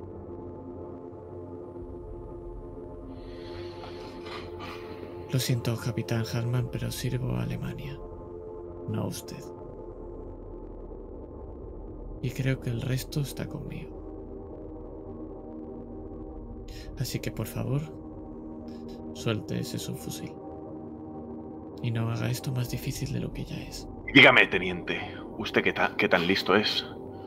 ¿Cómo cree que nuestra misión y el sacrificio de estos hombres durante todo este tiempo servirá Alemania cuando vuelva usted? Usted con las manos vacías. ¿O es que no pretende volver con las manos vacías? Dígame. ¿En qué servirá esto? Y ahora les miro a ellos, a los soldados. O decídmelo vosotros. ¿De qué habrá servido todo esto por lo que habéis sufrido? Todo esto por lo que llevamos aquí. ¿De qué habrá servido? Si o no volvemos o volvemos a Alemania vacíos. ¿Qué dirá el Führer? ¿Qué dirán los alemanes? Capitán, a ellos no les importará porque ya estarán muertos. Está Estarán tratando muertos. a los propios alemanes como a esos negros. ¿Usted cree? ¿Eso es lo que piensa? Y dígame, o mejor, dígaselo a ellos. ¿Cómo pretende sacarlos de aquí? ¿Cuál es su gran plan en esa mente privilegiada que tiene usted? Dígalo. Cuénteselo a ellos, no me lo cuenta a mí. En su gran experiencia como oficial del ejército alemán, ¿verdad, teniente? No lo sé cómo los voy a sacar, pero estoy seguro que va a ser con vida. O al menos esa será mi prioridad. Ah, no lo sabe. No lo sabe. Piensa improvisarlo, ¿verdad? Eso es lo que quiere hacer. Eso es lo que quiere hacer. O a lo mejor lo que quiere es usted llevarse el mérito de todo esto. ¿Qué es lo que quiere hacer? Quiero que usted suelte ese arma y por favor no ponga en riesgo la Usted vida. no me da de órdenes a mí, teniente. soldados. Usted no me da órdenes a mi teniente. Mi plan, y se, lo digo al, y se- y se lo digo al resto, escoger aquello que pueda ser de valor y de interés para Alemania y para el Reich. Y volver con lo que podamos. Ese es mi plan. Y si pretendo quemar todo esto es para que esos bastardos de los franceses y de los ingleses no puedan descubrir lo que, es, lo que, lo que, pode- lo que podemos hacer aquí. Para que no peligre la gloria del Reich y de Alemania. Para que no peligre todo aquello por lo que hemos trabajado aquí. Pero usted que Esta vez es detrás de ti, desde donde escuchas el arma que se martilla del interior del almacén. Suficiente, capitán. Usted no le puedo dar órdenes, pero sí aquí a los soldados que todavía siguen en pie. Por favor, desarmarle y parar su locura. Y me aparto para que los dos soldados que están detrás mío vayan a desarmarlo. Los soldados siguen apuntando mientras caminan, pero te digo que hay un soldado concreto al que te va a costar un poco más convencer. Kraus puede tener la pierna herida, pero es de dedos ágiles. Te apunta desde el suelo, capitán Harman, y piensa disparar. Eres consciente, teniente. Puedes hacer una tirada de influencia para que tus palabras, tus órdenes calen también en el soldado Kraus. De lo contrario, el soldado Kraus disparará. Voy a hacer una tirada de influencia y si la fallo dispararé.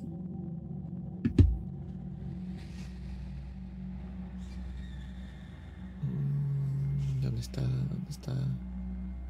He perdido. Intuición, fortaleza, reflejo, cultural, entereza, carisma. ca- carisma, ¿no? Vale. Madre mía. Eso es. Bonita tirada. Me parece a mí.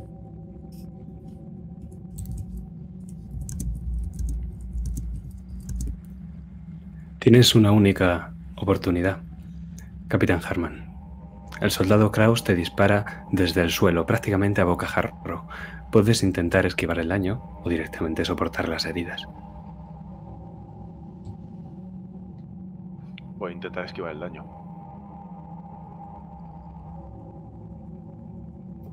Una tirada de reflejos, por favor. Fallo.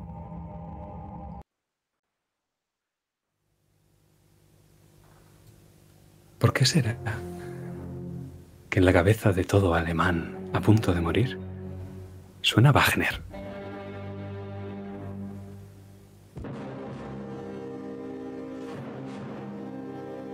El ocaso de los dioses. ¿No hay acaso una mejor composición que experimente este clímax?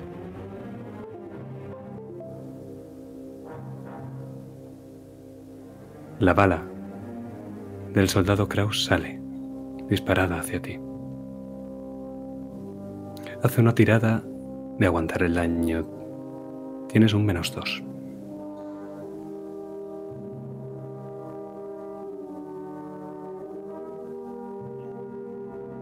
Vale, el de fortaleza, ¿no? Eso es.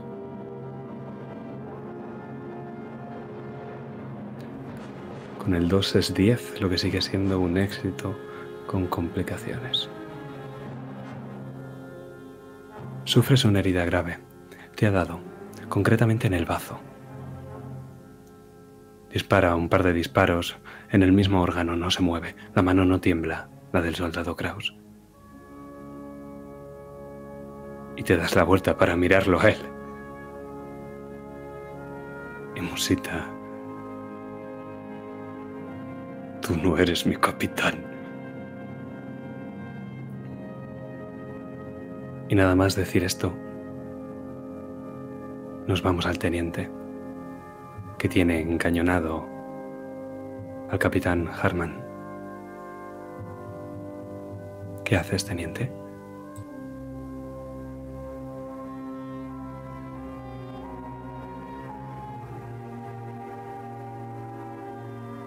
Puteado.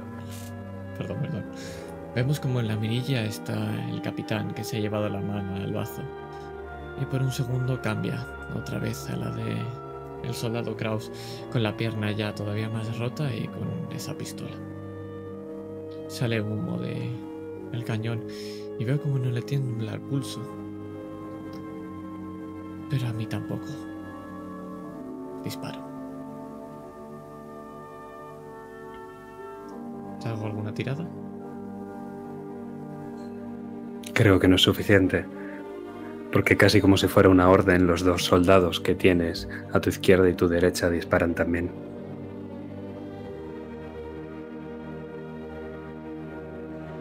No son ellos, capitán Harman, y lo sabes conforme las balas se acercan a ti y atraviesan tu carne. Eres tú realmente. Siempre fuiste tú. Has vivido matando y ahora morirás para dar la vida a otros. No tiene sentido, pero no se lo busques. ¿Qué es lo que piensas antes de morir?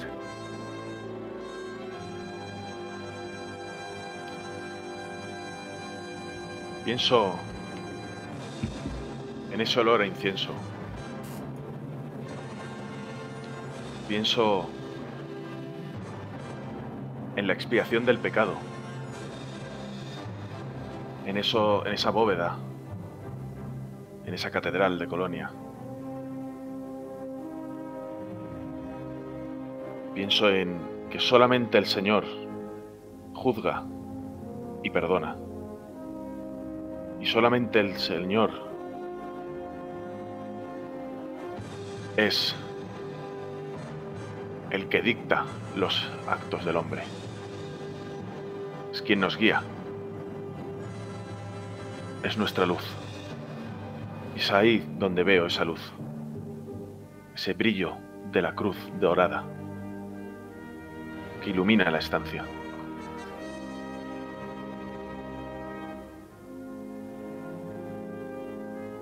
Mientras caigo al suelo,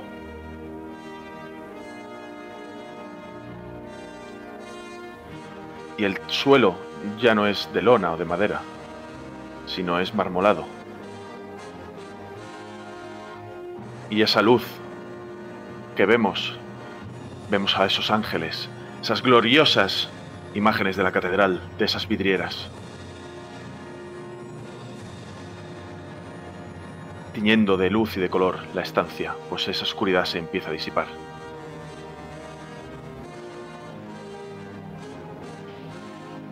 Pero quisiera saber también si alguien se ha dado cuenta, o, no, no sé si es posible, de lo, de lo que ha soltado al caer el capitán.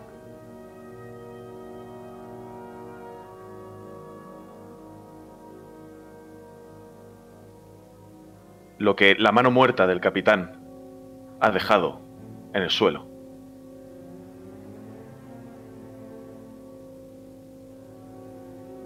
Y es esa granada de palo que cae justo a los pies y yace junto a ese cuerpo caído.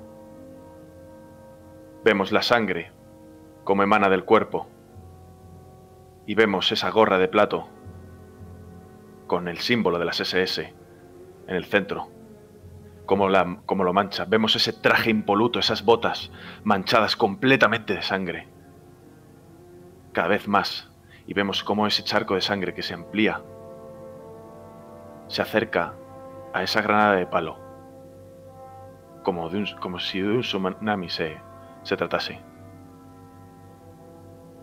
Y esa luz de colores que ve el capitán ya en su mundo. Esa luz cada vez es más destellante. Solo el Señor es quien dicta nuestros actos. Solo el Señor juzga. Y solo la luz puede expiar nuestros pecados.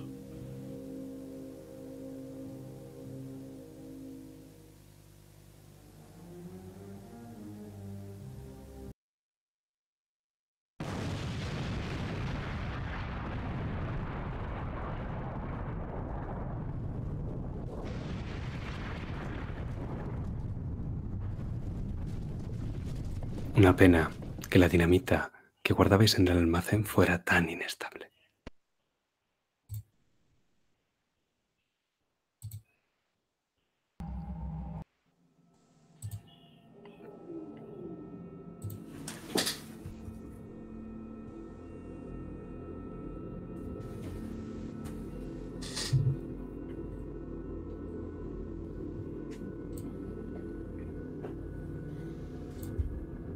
Sargento, capitán Hoffman. Este lugar continúa en dos pasillos completamente distintos, el uno del otro. Y además, os recuerdo que está ese esquelético cadáver. ¿Qué hacéis?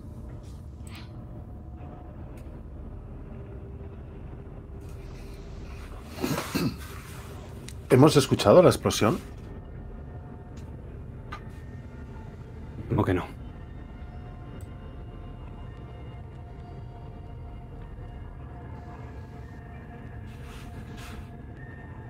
Yo sigo nervioso por, por, la situación que hemos vivido, por esa aparición de ese hombre de negro.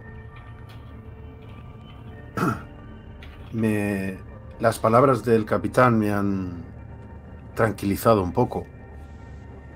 Lo suficiente como para agacharme y recoger mi linterna y alumbrar hacia esos dos pasillos.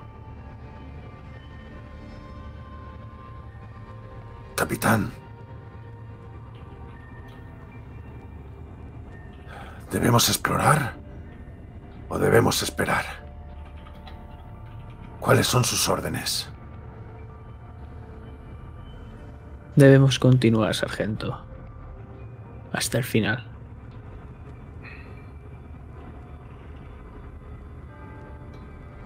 Está bien. Entiendo que cada uno por un pasillo.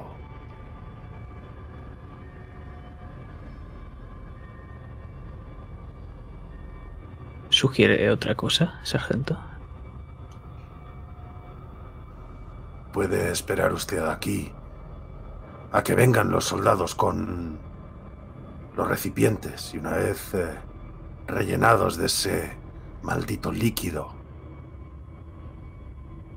envíe a uno a cada a cada pasillo. Y yo mientras me internaré por el de la derecha.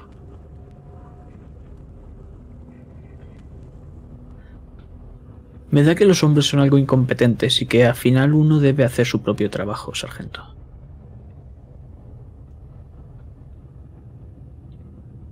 Bueno, he de reconocer que a diferencia de Harman, a usted no se le caen los anillos. Vayamos pues. Adelante. Y voy a fijarme en estas dos entradas porque este sitio hace mucho que no se ha abierto. Quiero ver si hay algún rastro, como por ejemplo esas runas o algún rastro que por alguno de estos dos túneles sepa que ha vivido algún movimiento. Quiero buscar el camino acertado, podríamos decir. si es que lo hay. Hay una puerta. No es una puerta, es más bien una especie de arco bastante grande que da a una habitación que tiene visos de ser considerablemente grande. Y por otro lado, el otro de los pasillos parece que hay una especie de escaleras, no sabes cuántas, que se pierden en las profundidades. Parece que el más ajetreado es esta habitación más grande, tiene más sentido, ¿no? Pero ah, parece que ambos, también te digo, estaban habitados. Bueno, habitados. Han sido usados al menos. Pues me voy a ir a, a lo más profundo. Me has dicho que había unas escaleras que bajaban. Pues por ahí. Efectivamente. ¿Sargento? Pues viendo que el capitán Hoffman ya se encamina hacia ese pasillo, pues no me queda más remedio que ir hacia, hacia la otra, hacia el otro arco que da a esa gran sala. A ver qué me puedo encontrar ahí. Maravilloso. Pues voy contigo, sargento, si me lo permites.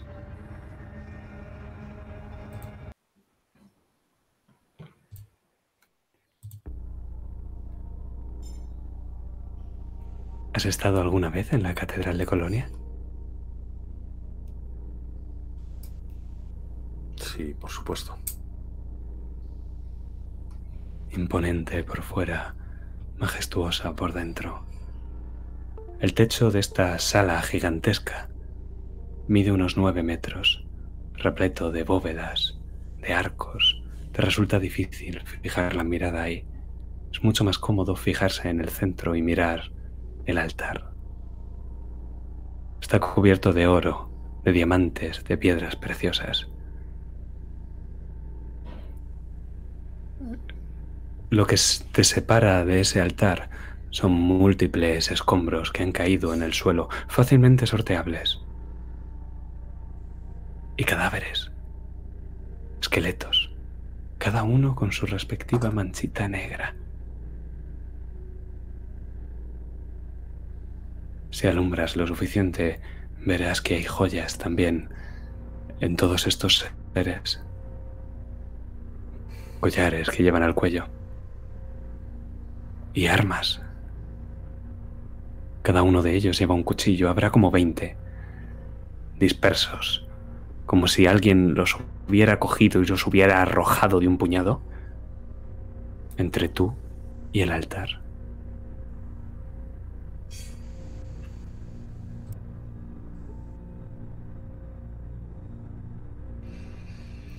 Alumbro hacia todos los lados para, para ver toda esta escena. Aunque es cierto que cuando he visto el altar me he centrado varios segundos en él. Demonios. Hoffman tenía razón. Esto es mucho mejor que el sello de oro. Dios. Y um, intento fijarme en los ropajes de los cadáveres para ver si veo algún tipo de uniforme de los franceses, de los ingleses, si son ropajes antiguos. Más que nada para hacerme una composición del lugar, de, de quién erigió esto o de quién lo utilizó antes de que entráramos nosotros.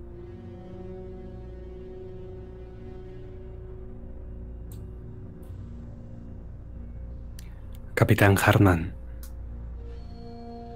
ver al sargento desde tu posición actual es como verlo a través de un velo que no te deja verlo con claridad. Quizás se deba a que no estáis en el mismo mundo. Y de hecho, ver quizás sea la expresión adecuada, es más bien que sientes, como solo un vivo puede sentir, aunque sean cosas distintas. Ves al resto de seres como tú, pero distintos. Ellos son altos, de tres metros, de extremidades alargadas, seis dedos por mano, cada uno junto a su cadáver. Tú eres el único que no tiene su cuerpo cerca. Quizá ves que esté hecho pedacitos. Duele, capitán Harman, pero a estos seres también les duele. Tú también estás gimiendo, es normal. Cada centímetro de tu cuerpo te duele. ¿Dios? ¿Pero qué mierda estabas pensando con Dios? No, el más allá no es un cielo, no hay ángeles, no hay catedral, es un tormento, es un sueño en el que estás ahora mismo, Capitán Harman. Duele. El infierno es verde y una mierda. El infierno es eterno y tú estás en él. La selva tenía una salida. Y tú has salido por la puerta grande. Te mueves y te duele. Es como moverse en ácido. Hablas y te duele. Es como si te clavaran agujas en la lengua. Cada rayo de luz, esa luz que describías, se clava como ojos.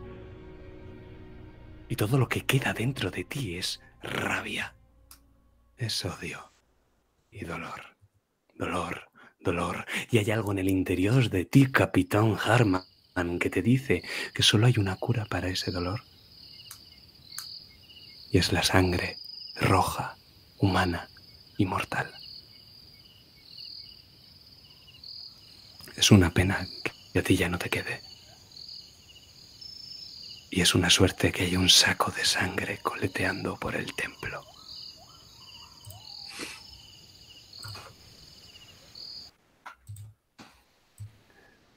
Sargento, no parecen franceses, no parecen alemanes, Van vestidos con una especie de túnicas, como si fueran monjas. Pero... Sus cráneos no son humanos.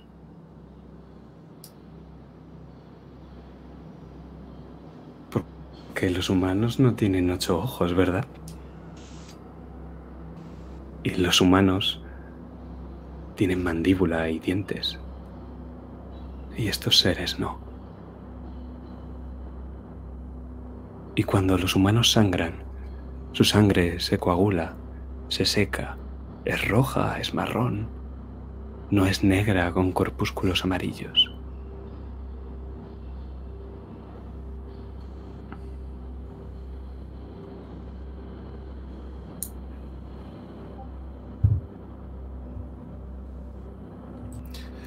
No entiendo nada de lo que estoy viendo. No me entra en la cabeza que, que estos cráneos tengan esa forma. No me entra en la cabeza que, que estos seres no sean humanos. Pero tengo claro que no lo son.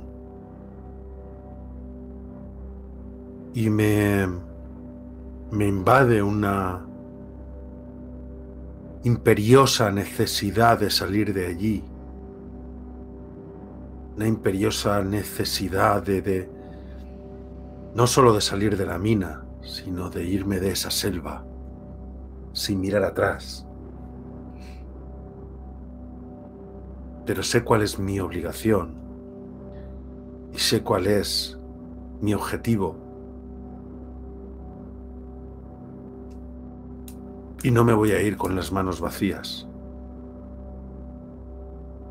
Sorteo esos cadáveres intentando no acercarme a esos charcos negros putefactos, esas cosas amarillas. E intento llegar al altar para con mi cuchillo o con los cuchillos que hay tirados por tierra intentar extraer algunos de los diamantes, de las piedras preciosas o de ese oro, todo lo que me pueda caber en los bolsillos, lo más rápido posible, para salir de allí.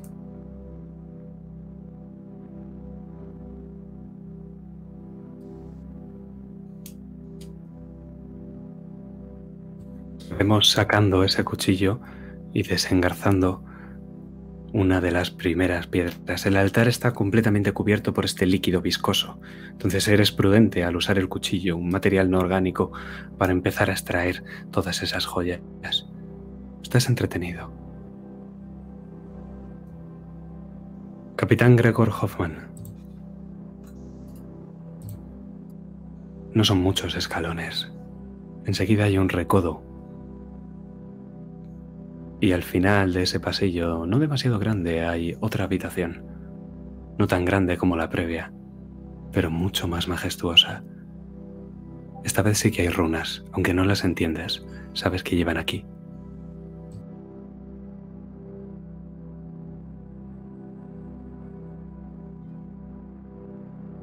En cuanto he podido vislumbrar con ese haz de luz una de las runas, me ha apresurado, apresurado corriendo a esta estancia.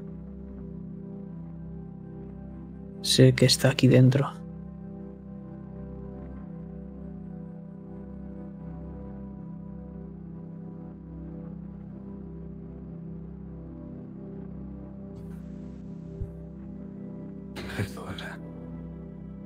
El aire de esta habitación es más fría que en el resto de la mina. Debe de haber alguna salida por la superficie o directamente no puedes entenderlo. El aire está cargado de electricidad estática, Capitán Hoffman, que te atraviesa el uniforme y llega hasta la piel. Curvas, ángulos y en el centro de la sala un podio. Alto y delgado, de metro y medio de altura. Como si fuera un púlpito.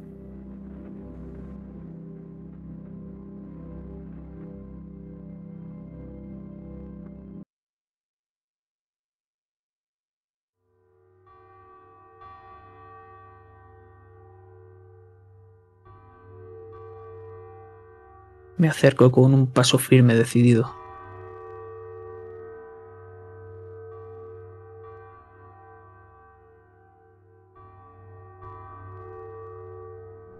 Lo miras.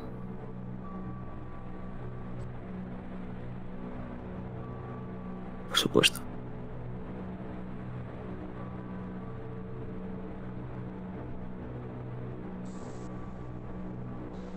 En la cresta del podio hay una especie de talla.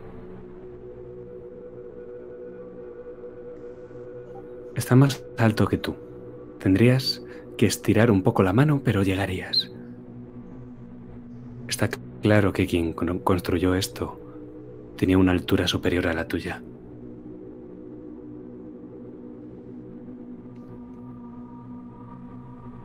Hay unos surcos un surco hecho para una mano. Pero no es una mano humana. La mano tiene dedos largos y finos. Y son seis.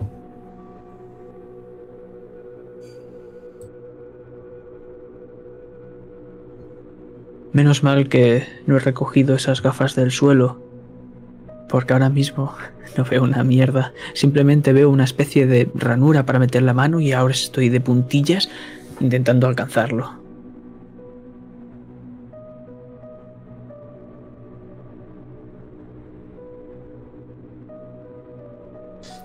Alcanzas y posas tu mano. Y sientes que hay algo que está bien en lo que estás haciendo. Que esta es la forma pero te falta un dedo.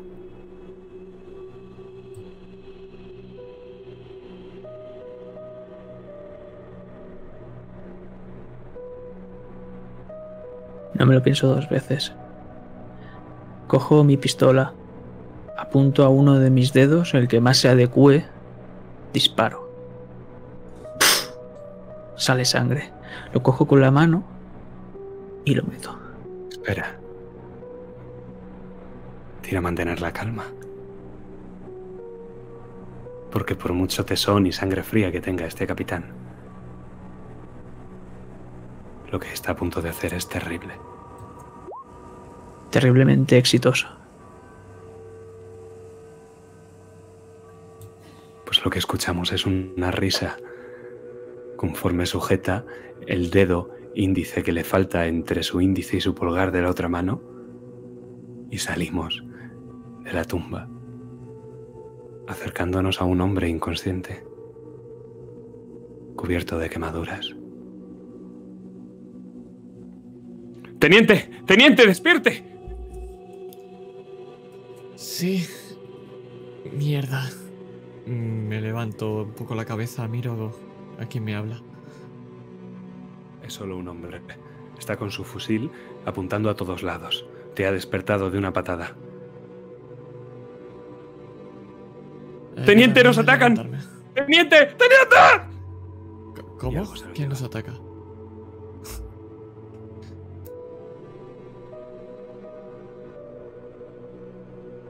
Me levanto. A duras penas. Estoy desorientado. No sé si es una alucinación, si alguien me hablaba o no sé qué coño pasa. Pero miro por un segundo ese almacén totalmente redu- reducido a escombros. Y no dudo, me dirijo a mi tienda.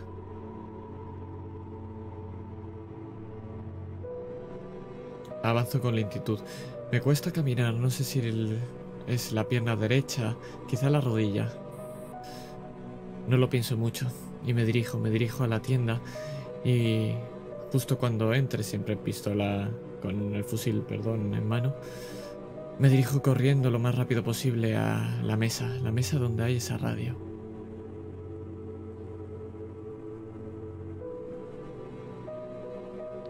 Radio está cubierta de sangre. Todavía operativa, pero cubierta de sangre.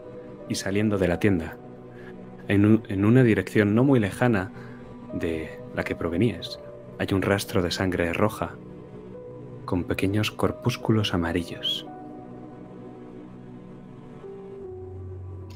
Miro el rastro y miro la tienda. Primero tengo que usar la radio.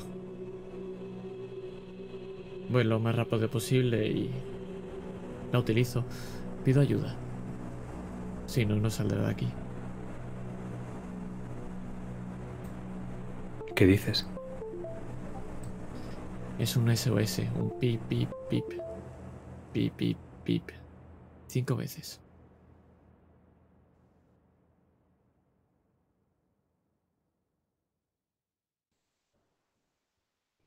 Una vez lo hago, salgo hacia, salgo hacia afuera. Apunto todas direcciones y quiero ver si están vivos todavía esos negros.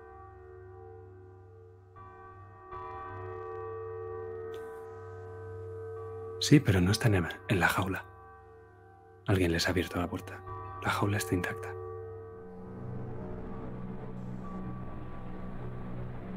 ¿Los buscas? Les busco, sí, un poco de tiempo simplemente para ver dónde están. O si puedo entender por dónde están. Sí, yo creo que son visibles, ¿verdad? Al fin y al cabo son cinco negros y un soldado vestido de gris, arrodillados, haciendo un corro y en el centro de ese corro con los brazos extendidos. Hay un hombre en una sotana negra cuyo rostro es una calavera. Y en su frente hay grabado un signo, Teniente Sugan.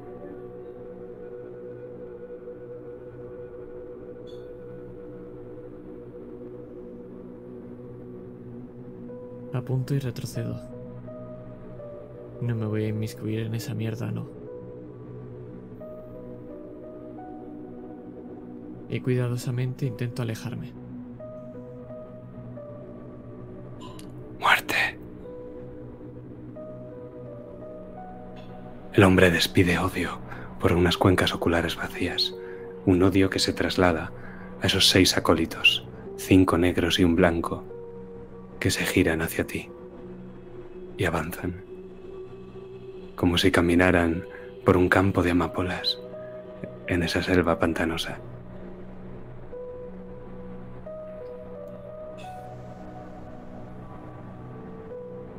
Pero, sargento, creo que escuchas algo.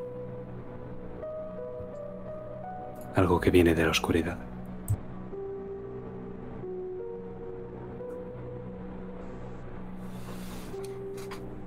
Miro hacia todos los lados, intentando averiguar de dónde viene ese sonido.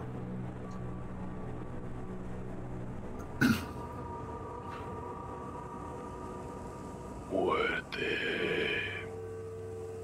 Solo cabe la muerte aquí. Pero tú todavía tienes una elección. Puedes salvarlos. O, pue- o a los que quedan al menos. Puedes elegir salir de aquí con ellos, con tus hijos. Pero tiene un precio. Sargento, dime, ¿quieres llevarlos de vuelta a casa? ¿Estarías dispuesto a pagar el precio? La elección es solo tuya.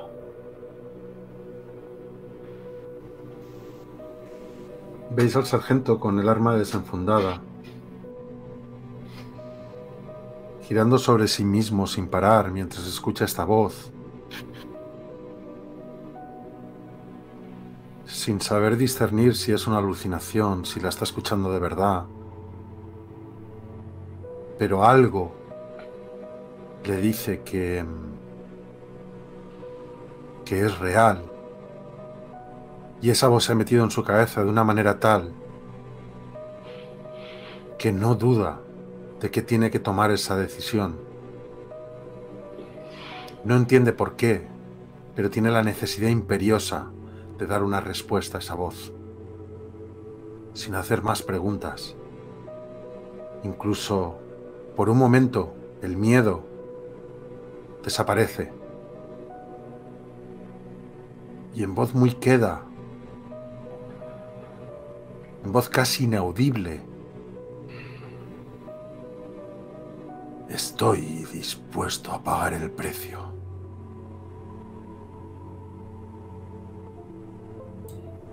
Pues entonces, decidme. Decidme qué es lo que vemos. Porque si hay una cosa segura, es que el capitán Gregor Hoffman está desprevenido a punto de colocar su mano de seis dedos en el grabado. Y la decisión de cómo va a acabar esto es tuya, sargento.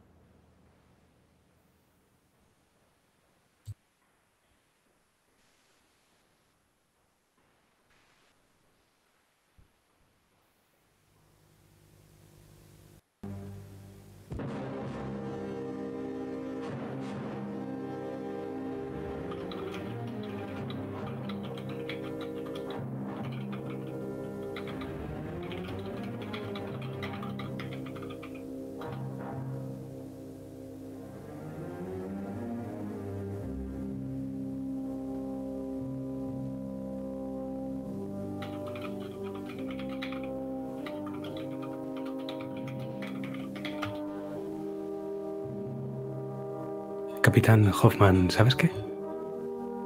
Ahora, en ese, esos, esos breves segundos que tardas en poner la mano en el altar, lo ves todo claro.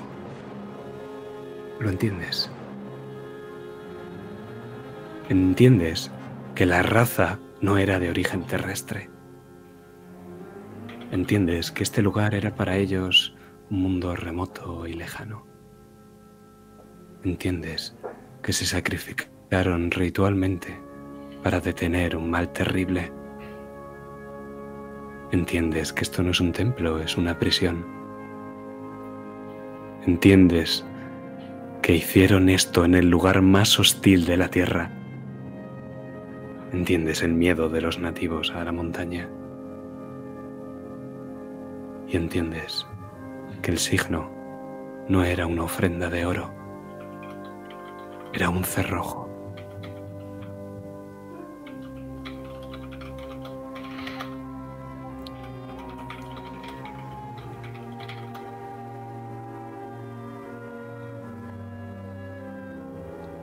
Aparto la mano lentamente. Me tiembla. Y se cae ese dedo que tenía de más.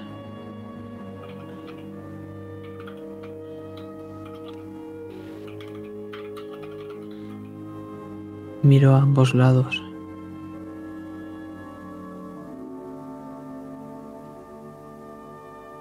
Esto necesita saberlo, figura.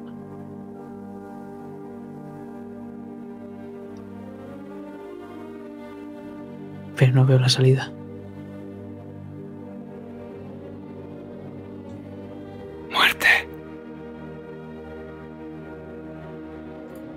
Y ves entonces al sargento, Johan Grimm, con el arma en la mano, apuntándote. Y a un hombre, pálido, como una calavera y vestido de negro susurrando en su oído.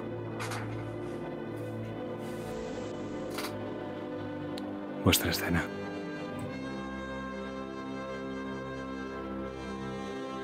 No puedo decir que lo sienta, capitán. Pero tengo que hacerlo. Disparo. Y yo. Pues vamos a tener una de esas tiradas enfrentadas.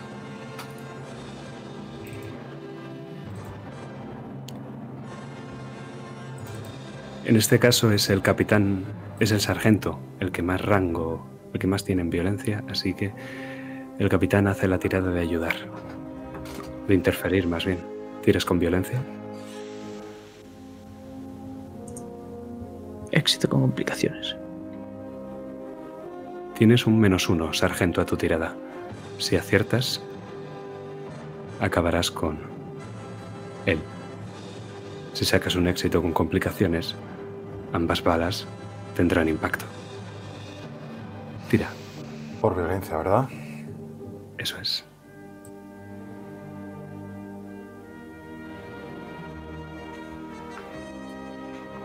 Éxito.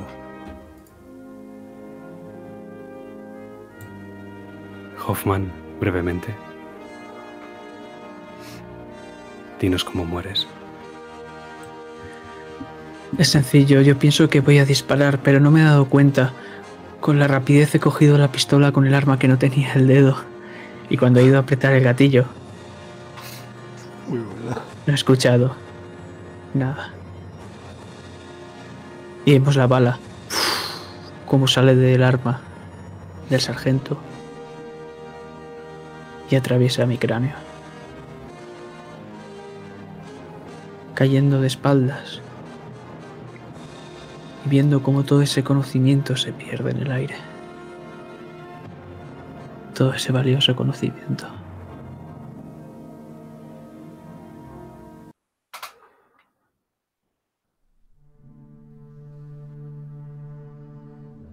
Sargento. Tu carne se rompe mientras un sexto meñique sale de ambas de tus manos. Tu uniforme gris se va volviendo lentamente de color negro. y sientes como la carne de tu cráneo se despega de tu cuerpo. Dime qué es lo último que haces. Sin ni siquiera echar un vistazo al cadáver del capitán, me dirijo hacia ese púlpito, sin dudas en mi cabeza, sin ningún tipo de remordimiento, e introduzco mi mano de seis dedos en ese cerrojo.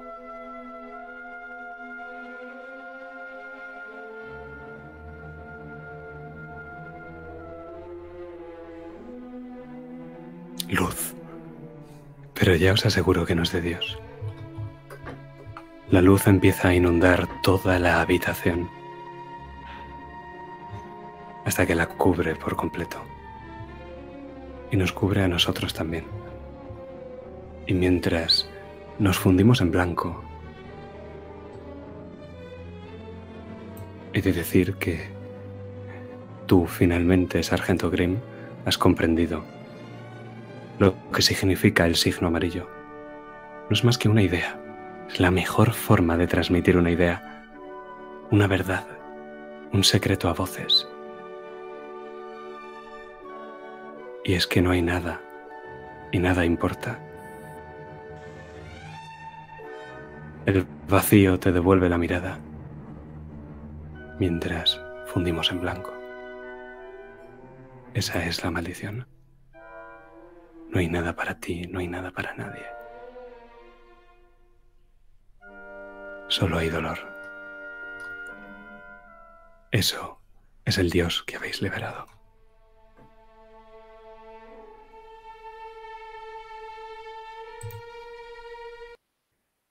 Fundido en blanco.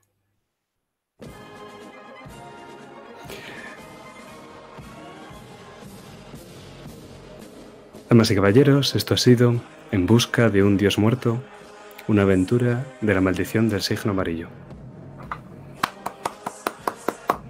Bestial, bestial. Muy bestia, muy bestia. Vaya tirito se llevó el señor Hoffman. ¿Cómo se lo merecía también, hay que decirlo? Todo, todo lo que estaba haciendo bien es increíble. Hasta el último momento. Y, el capitán Harman entiendo que con ese sacrificio, entonces ya se libra del purgatorio porque ha conseguido la sangre que buscaba. ¿No? Sí, sí. Sí, La sangre sí. te permite no sufrir durante un par de segundos. Ya está. La agonía cesará cuando, desa- cuando derrames la sangre de otro ser. Al menos por un momento. Bueno, pues ese momento que me llevo. Exacto. No pasa nada. A tu salvo.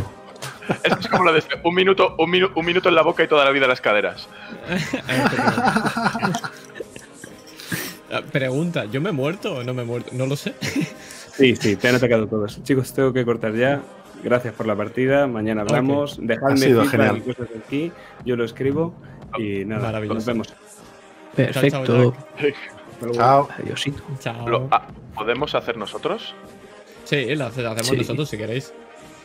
Espera, no, se me ha girado todo, pero bueno, ¿qué más, eh? ¿qué más da? A ver si puedo, puedo arreglarlo así. Mira, aquí sale una cabeza, aquí sale otra, no voy a tener que arreglar la mano. Pues nada, hacemos este así deseos. Espérate, vamos a poner. No sé si, yo qué sé.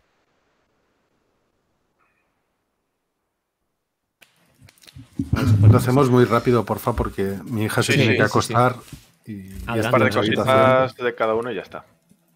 Adelante, adelante. Oh, Pues, ¿qué ¿habéis quiere pasar? sin poder salir en cámara. Ahí. Ah, vale, ahora salimos todos.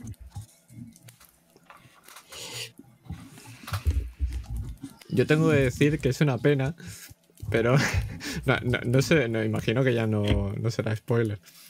Pero, pero me ha salido todo a- estupendo porque yo no era nazi. No jodas. Yo, yo, en, en teoría, el disparo no iba para ninguno de los dos, sino iba para el TNT. Así que me daba igual si tiraba la granada o no, que explotaba el, el almacén. Hostia Ah, puta. Hostia, qué, qué- qué giro de guion. Y, y- y me ha salido redondo. Lo que pasa es que luego me he muerto, pero bueno, yo. Te lo digo yo, incluso que a mí me ha salido más, porque mi misión era buscar lo que había ahí y mataros a todos. o sea, yo, a mí a vosotros os habéis matado solos y guau. Yo, yo, no yo no tenía una misión como tal. O sea, la- la- el tema secreto que yo tenía o que me ponía y tal era: estás a punto de ingresar en la sociedad azul. Esta de los, de los nazis y tal. La, la misma sociedad en la que ya estaba. eh, eh, me saldrá. En la que ya estaba Homeman. Sí. Y, y ya está, o sea, no había mucho más. Digo, joder, pues con eso no hay, yo no veo mucho con lo que trabajar, salvo el forzar la rivalidad con el otro capitán, acusarlo de traición, intentar matarlo y tal y cual, para eh, decir. Porque sí que es, de- es verdad que en mi trasfondo eh, no se fían del todo de mí. Piensan que voy a robar los diamantes, que no sé qué, que me lo quiero quedar todo para mí, no sé qué. Y que me falta ese plus extra de confianza en Himmler y tal para que me metan y tal y ya termine de ascender ahí meteóricamente. Y digo, ya está. El, el Hoffman este es el que se quería quedar con las cosas y tal, le acuso de traición, muero y tal, y vuelvo y no sé qué. Y es un poco... Era un poco la idea. Lo que pasa es que no he salido del almacén, pero mi intención era, era enterraros a todos vivos en, la, en la mina. El- es decir, el único bajo era sargento, ¿no? Es el único que es buena gente. O también era un cabrón. No, yo lo único que tenía era que, que mis soldados estaban por encima de todo, que tenía que, que obedecer, lógicamente, a los oficiales, pero que si me veía en una dicotomía entre los soldados y los oficiales, iba a elegir a los soldados. Lo cual ha sido estupendo para plantearte ese dilema. Cuando- Exactamente, en cuanto me lo habéis planteado, pues lógicamente eh, no he tenido ningún tipo de duda. Yo cuando, yo cuando he muerto, me ha escrito Jack, ¿vale? Y a ver, que lo, me dice, a lo mejor lo sabéis tal. Dice, bueno, eh, dice, la agonía cesará cuando derrames la sangre de otro ser, al menos por un momento. Y durante esos instantes tu cuerpo, tu cuerpo espiritual, eh, podrá respirar. El asesinato es aún mejor porque limpia tu dolor. Has muerto y como tal tienes derecho a una acción, tal, tal, tal, para interactuar con el mundo real, susurrar cosas, bla, bla, bla, bla, solo por un momento. La sangre alivia el dolor que sientes, pero solo durante un breve momento. Usa tus puntos, obviamente, no son solo tuyos. Y digo, y, y solo me ha dejado interactuar con, con Santi, solo. Me dice, en la tumba. Porque, y digo, coño, pero es que yo quiero con el capitán. Dice, ya, pero es que no está en la tumba. Si hubiera ido a la tumba, digo, mierda. Y ha habido un momento que he dicho, va, no hago nada. Y luego mi mente ha dicho, eh, espera. espera. Digo, digo, le vamos a susurrar el- eh, al oído voz demoníaca, que no, o sea, no sabe, no, no es mi voz, es una voz de ultratumba, que a cambio de la promesa de que sus hombres salgan, o los que quedan, salgan vivos de esa selva, él pues paga el precio de tener, tiene la misión de matar al otro, robarle el líquido tal, bueno, o lo que fuera. El caso es eh, activar lo que había que, que- lo que se- lo que tenía que ser activado. Y bueno, pues ha funcionado. Ha funcionado y yo he cumplido con mi venganza de ultratumba. Sí, la verdad que. Así que a pedir de boca. Ahora habéis sido unos abusones de puta madre, ¿eh? De puta madre. O sea, ¿quién ha entendido, quién ha entendido que yo quería quemar a los soldados? Yo quería quemar a los negros. yo, yo he entendido que querías quemarlo todo, digo, pero ¿cómo Yo quería vas a quemar el, todo, yo quería quemar el campamento para que los ingleses y los franceses no supieran, se- o al menos no se tuvieran pruebas de lo que hemos estado haciendo allí. Pero que se ¿Vale? van a morir los, los- los señores que, que no van a aguantar vivos. No, pero- los bueno, enfermos. pues, y lo he dicho, digo, saca dos negros que nos ayuden a, a cargar junto con los otros soldados con los que están heridos, solo dos, porque no tenemos más, Ya, y al, resto, los- al de negros los quemamos. Pero ¿dónde los metemos a, esa- a esos que se van a morir de camino? Los llevan, a- los, bueno, pues ya si, si mueren por enfermedad y tal, yo no puedo hacer más. Ah, ahí, ahí está la cosa. Ahí está la cosa. Eso o lo sea, que he aprovechado. A ver si os contagi- contagiéis también, que es- que esa es otra. ¿eh? O sea, esa, esa era mi intención. O sea, mi intención no era tan mala. De hecho, mi intención era entrar en la Bueno. mina, hablar con el sargento y proponerle, oye, mira, tú que. Y intentar hacer Y, y pegarme un tiro. No, intentar Bueno, hacer otra alianza. bueno. Intentar hacer otra alianza. Visto que el Bueno. otro ha estallado la mina, no sé qué. Pero bueno, no pasa nada. No pasa nada porque, al final claro, me, los he cargado, me los he cargado a todos. Me he cargado al. ¿Cómo Ah. se llamaba el de la pierna? Al. Al, ¿A Kraus? al- Kraus. Kraus le- al hijo Yo- puta ese lo vuela por los aires. Yo sigo diciendo que yo mi disparo ha sido para el TNT, entonces si quieres contarlo como tú o que los has matado tú adelante, pero A ver, a ver, a ver. tú como tú te sientas más feliz esta noche, no te preocupes. No, no, no. O sea, vamos a ver. Tú has disparado al TNT, pero tú no se ha, no se ha sabido hasta, hasta ahora. Claro, claro, pe- pero yo eh, mientras hablaba con Jack digo, te tengo que tirar para... Yo estaba todo el rato, yo mi tirada me da igual, yo disparo al TNT. yo estaba todo el rato hablando con él. Claro, por eso a mí me ha sorprendido porque primero me dispara el otro, tirada está enfrentada y luego disparas tú, pero claro. Él, luego lo que ha ¿Dónde ha ido dicho es que los otros dos soldados han disparado también y me estaban apuntando a mí. O sea, en todo Ya, momento tú has no dicho que, te- que me estabas apuntando. Entonces yo he dicho que disparaba, pero ha dicho no sé si no hacía falta, tal. Ha habido también un poco de confusión, que es lo que pasa siempre cuando hablas con esto. Pero yo lo que, yo mi acción real, mi única que había era disparar al TNT. Pero lo tenía clarísimo. Entonces. Pero bueno, eso, eso, eso vale, oh, guay. O sea, fetén, porque No, no, yo no, tenía no, el miedo de que la granada no hiciera nada. Si has disparado al TNT, mejor. Sí, sí, no, nos íbamos a ir a todos a la puta igual. Por eso he bajado y luego he vuelto a subir. Porque digo, aquí no, no, arriba está la, la mandanga. Entonces me he ido para arriba, por eso mismo. Guay, guay, guay, guay, guay. Al final no entró en la mina.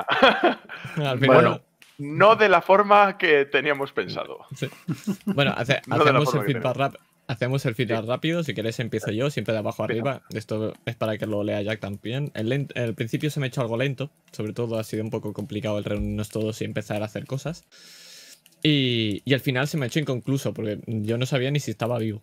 Y tampoco he tenido tirada, no he tenido nada. Entonces yo imagino que es pues para apretar un poco. También el, yo quería hacer esto mucho antes, pero me ha dicho tan pronto. Y digo, es que solo queda una hora. Entonces yo creo que el problema era ese, un poquito el tema de, de cortar a las 12 en punto. Entonces, sin más, que, que el, que el final se me ha hecho algo inconcluso por- de esa manera. El deseo es jugar más de, de- de esta mierda como he puesto. Me gusta mucho Cult, he jugado poquito y me gustaría más en, en algo más que fuera no solo un one shot, porque claro, tienes muchas cosas que hacer y nunca las aprovechamos. Entonces me gusta mucho el No, sistema. no el podido de hacer casi nada de todo eso, real- realmente. que Y que mí Aparte no que aquí nunca me ha gustado. Ni, hem- ni hemos utilizado ni la ventaja, ni la desventaja, ni nada de eso. Claro. Yo mi desventaja era si, si sabían que era de esto, me moría. Digo, bueno, pues, pues eso. Y, me ha gustado mucho la parte narrativa de, bueno, de, ambiente de color de una vez en, la en el templo.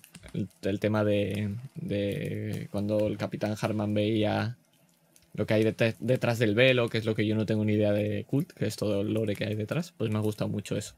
Como los hombres eran gigantes y todas estas cosas. Me gusta mucho esa, esa parte de ambientación. Ahí está mi feedback. Vale, Vale, pues, si pues- os parece, o bueno, va, dale, dale, dale, Iván. Sí, yo decía por orden, pero si quieres adelante, no, no hay problema. No, no, dale, dale. Sí. Vale. Pues mi estrella es la- las relaciones entre PJs, que nadie es amigo de nadie. Hemos sido unos cabronazos todos.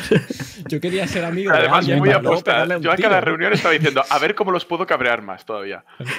Y eso Yo que ha habido un momento que me he relajado. ¿eh?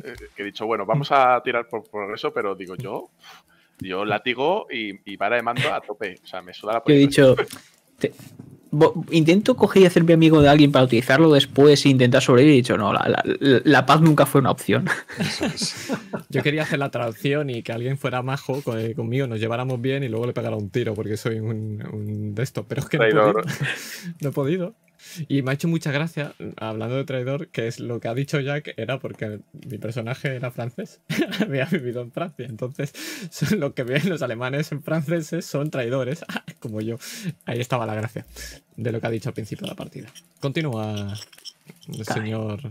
Señor. El deseo es que, que va ligado al, al- No me gusta, es que como ha habido falta de progreso, pues me gustaría que en la próxima partida que se haga, que si tenemos que, si es un one shot o lo que sea, pues reunirnos todos antes para ya poder, pues desarrollar personajes y tirar al, al progreso y más a lo que quiere la aventura que estar ahí haciendo el capullo eh, hasta que bueno hasta que al final sucede lo que sucede Y Perdón, ¿puedo, puedo, puedo intervenir un apunte en eso que has dicho? Porque yo creo que es, un Sí. feedback- eh, es algo constructivo.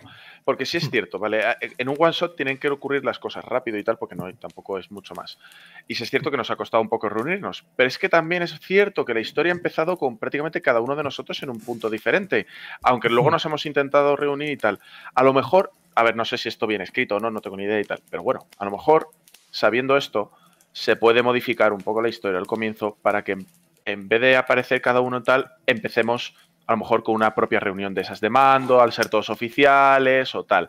Ya Sí. plantamos ahí un, un S, cada uno se va a hacer una cosa y ocurren cosas. Mm. Y a partir de ahí, pues tal. Igual ese es el escalón previo, es decir, en vez de empezar Yo es todos que- por separado, porque cada vez que empezamos por separado nos, cago, cos- nos Si, cuesta tu- si juntarnos tuviéramos porque... más tiempo, Yo- sí, que, sí que lo haría como, como lo ha hecho Jack, pero teniendo tan poco tiempo, sí que hubiera empezado como dices tú.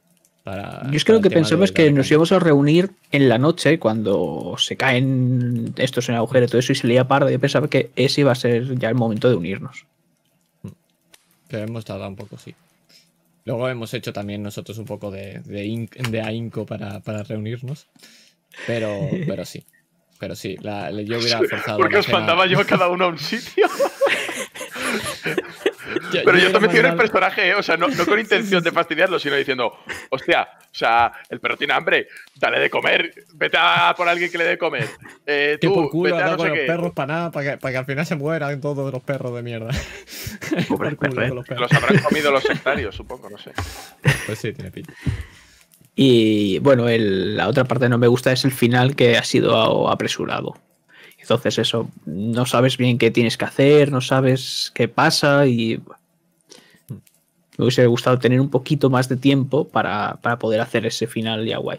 Pero bueno, me, me ha gustado cómo ha quedado. Sí que es cierto que me han vuelto a suicidar un poco, pero, pero si, si no seguramente me hubiese suicidado yo solo como siempre Has, suelo hacer. has tirado. Tú has tirado. Yo me he muerto sin tirar. Sí. yo me, yo me he levantado del inconsciente para morir. Y me digo, ah, bueno. Y digo, ah, ah, vale. Entonces, Pero bueno. El progreso y la falta de tiempo pues es lo que tienen. Que la gente Sí, se muere sí. rápido. Bueno, pues yo creo que, estamos prácticamente de acuerdo todos en, en- en los tres puntos. Para mí la parte que no me ha gustado pues es ese, esa, ese final tan, apre- tan precipitado, ¿no? Que no, no hemos eh, em, tenido tiempo de desarrollarlo, de que hubiera quedado una escena muy, muy fuerte. Em, pero bueno, entiendo que ya se había hecho muy tarde y teníamos ese aviso de que a las 12 teníamos que cortar. Em, lo que me gustaría, pues es eso, es volver a repetir una partida con, con este sistema, a lo mejor no un one shot, sino un two shots, eh, por lo que comentabas, ¿no? Por, por sacarle un poco más de jugo a este sistema, pero me ha parecido muy sencillo, me ha parecido que no ha necesitado demasiadas tiradas, ha sido muchísimo más narrativo y, y luego las tiradas han tenido su importancia, entonces pues sí, sí me, sí me ha gustado y me, me gustaría pues, pues volver a, a repetir. Y la estrella, aunque el final ha sido precipitado, sí que es verdad que, que me ha gustado porque por lo que hemos hablado al final, pues que hemos podido cumplir eh, prácticamente todos nuestros objetivos más ocultos, ¿no? El mío, el de salvar eh, o intentar salvar a los soldados y, y en ese sentido, pues que yo ya lo veía totalmente negro, el poder cumplir el objetivo, pues bueno, pues al final sí que lo he podido cumplir y eso me ha molado. a cambio de, de despertar a un dios eh, Sí. lleno de odio, sufrimiento y tal, pero bueno, oye. Pero bueno, me he cargado un oficial para intentar salvar a mis soldados. O sea, Lo cual, lo, cual es- lo cual está bien, está perfectísimo. Perfecto, perfecto. Sí, sí, sí. Genial. Pues Alenos, lo- Bueno, pues eh, yo eh, el tema del no me gusta, eh, lo mismo, ese tercer acto muy apresurado, apretado en el tiempo, creo que había mucha mandanga que explorar ahí, eh, quizás con más de uno metidos en la... sea, o con todos directamente en la mina, eh, creo que hubiera sido muy interesante eh, tanto para mi personaje con un conflicto directo con, con el otro capitán y demás, ver que se destape a lo mejor esa misión oculta que tenía el otro capitán, que no lo sabemos del todo a ciencia cierta, aunque sea más o menos, pero esa, esa revelación de la verdad quizá y tal, quizás también porque no hemos sabido, porque lo has dicho tú, que tu personaje era un espía francés o lo que fuera y tal, quizás el, el que tú pudieras llegar a entrar ahí en la mina y ver qué realmente estaba haciendo el ejército alemán, to- eh, ver eh, todo ese tipo de cosas. Hmm. Creo que yo lo he echado en falta, era lo, no sabía lo de tu personaje, pero sí lo otro, digo, bueno, quería, sí es cierto que mi personaje era reticente a entrar en la mina de inicio, pero evidentemente, obviamente, todos sabemos que vamos a acabar en la mina, pero bueno, eh, pero después. Y, y quizás ha sido un poco eso, pero bueno, es, es un poco mm, culpa de las, de las circunstancias, sí que el final ha sido anticlimático porque todo ha sido como cierres, tú no te has enterado de si tu personaje había muerto o no, y, y realmente cuando luego se ha despertado el otro, se digo, bueno, pues se despierta el tal y hasta aquí, vale. Es, pero es, bueno, cosa del el tiempo y tal, no es como tal un problema de historia. Eh, sí hay una cosa que antes se ha hablado del, del- del foco, no es por eh, echarme a mí, pero sí ha habido un momento que, que estaba toda la acción desarrollándose en la mina. y Yo estaba en la tienda, yo estaba en plan de. Bueno, Sí, no, por yo eso, por- venido por eso- a- quiero ir a Por la eso te lo mina. he pasado a ti. Quiero ir a la mina y tal. Y le he dicho, y le he escrito a, a- Sí, sí. Es que además ha sido justo después de que yo le escriba a Jack. Oye, mi intención es ir a la mina a hacer esto, coger a los hombres, tal, tal, tal, e ir a la mina para hacer esto. Eh, por si quieres saltarte la escena para. Por el tema del tiempo, si quieres saltarte la escena. eh, este de transición y de repente eh, apareció en la mina y ya está, ¿vale? Eh, pero dice, no, que, que, que Adrián tiene una escena contigo. Yo, vale. sí, ya, ya la, ya la había previsto hace un rato para, para darte también un poco de foco. Pero, pero sin más, o sea, aparte de eso, no hay, no hay ninguna otra, ningún otro meteorito. Sí quiero, o sea, es, son puntillitas. Al final me ha encantado, me ha gustado, y ahora voy a las estrellas, me gusta, me ha encantado la ambientación muchísimo.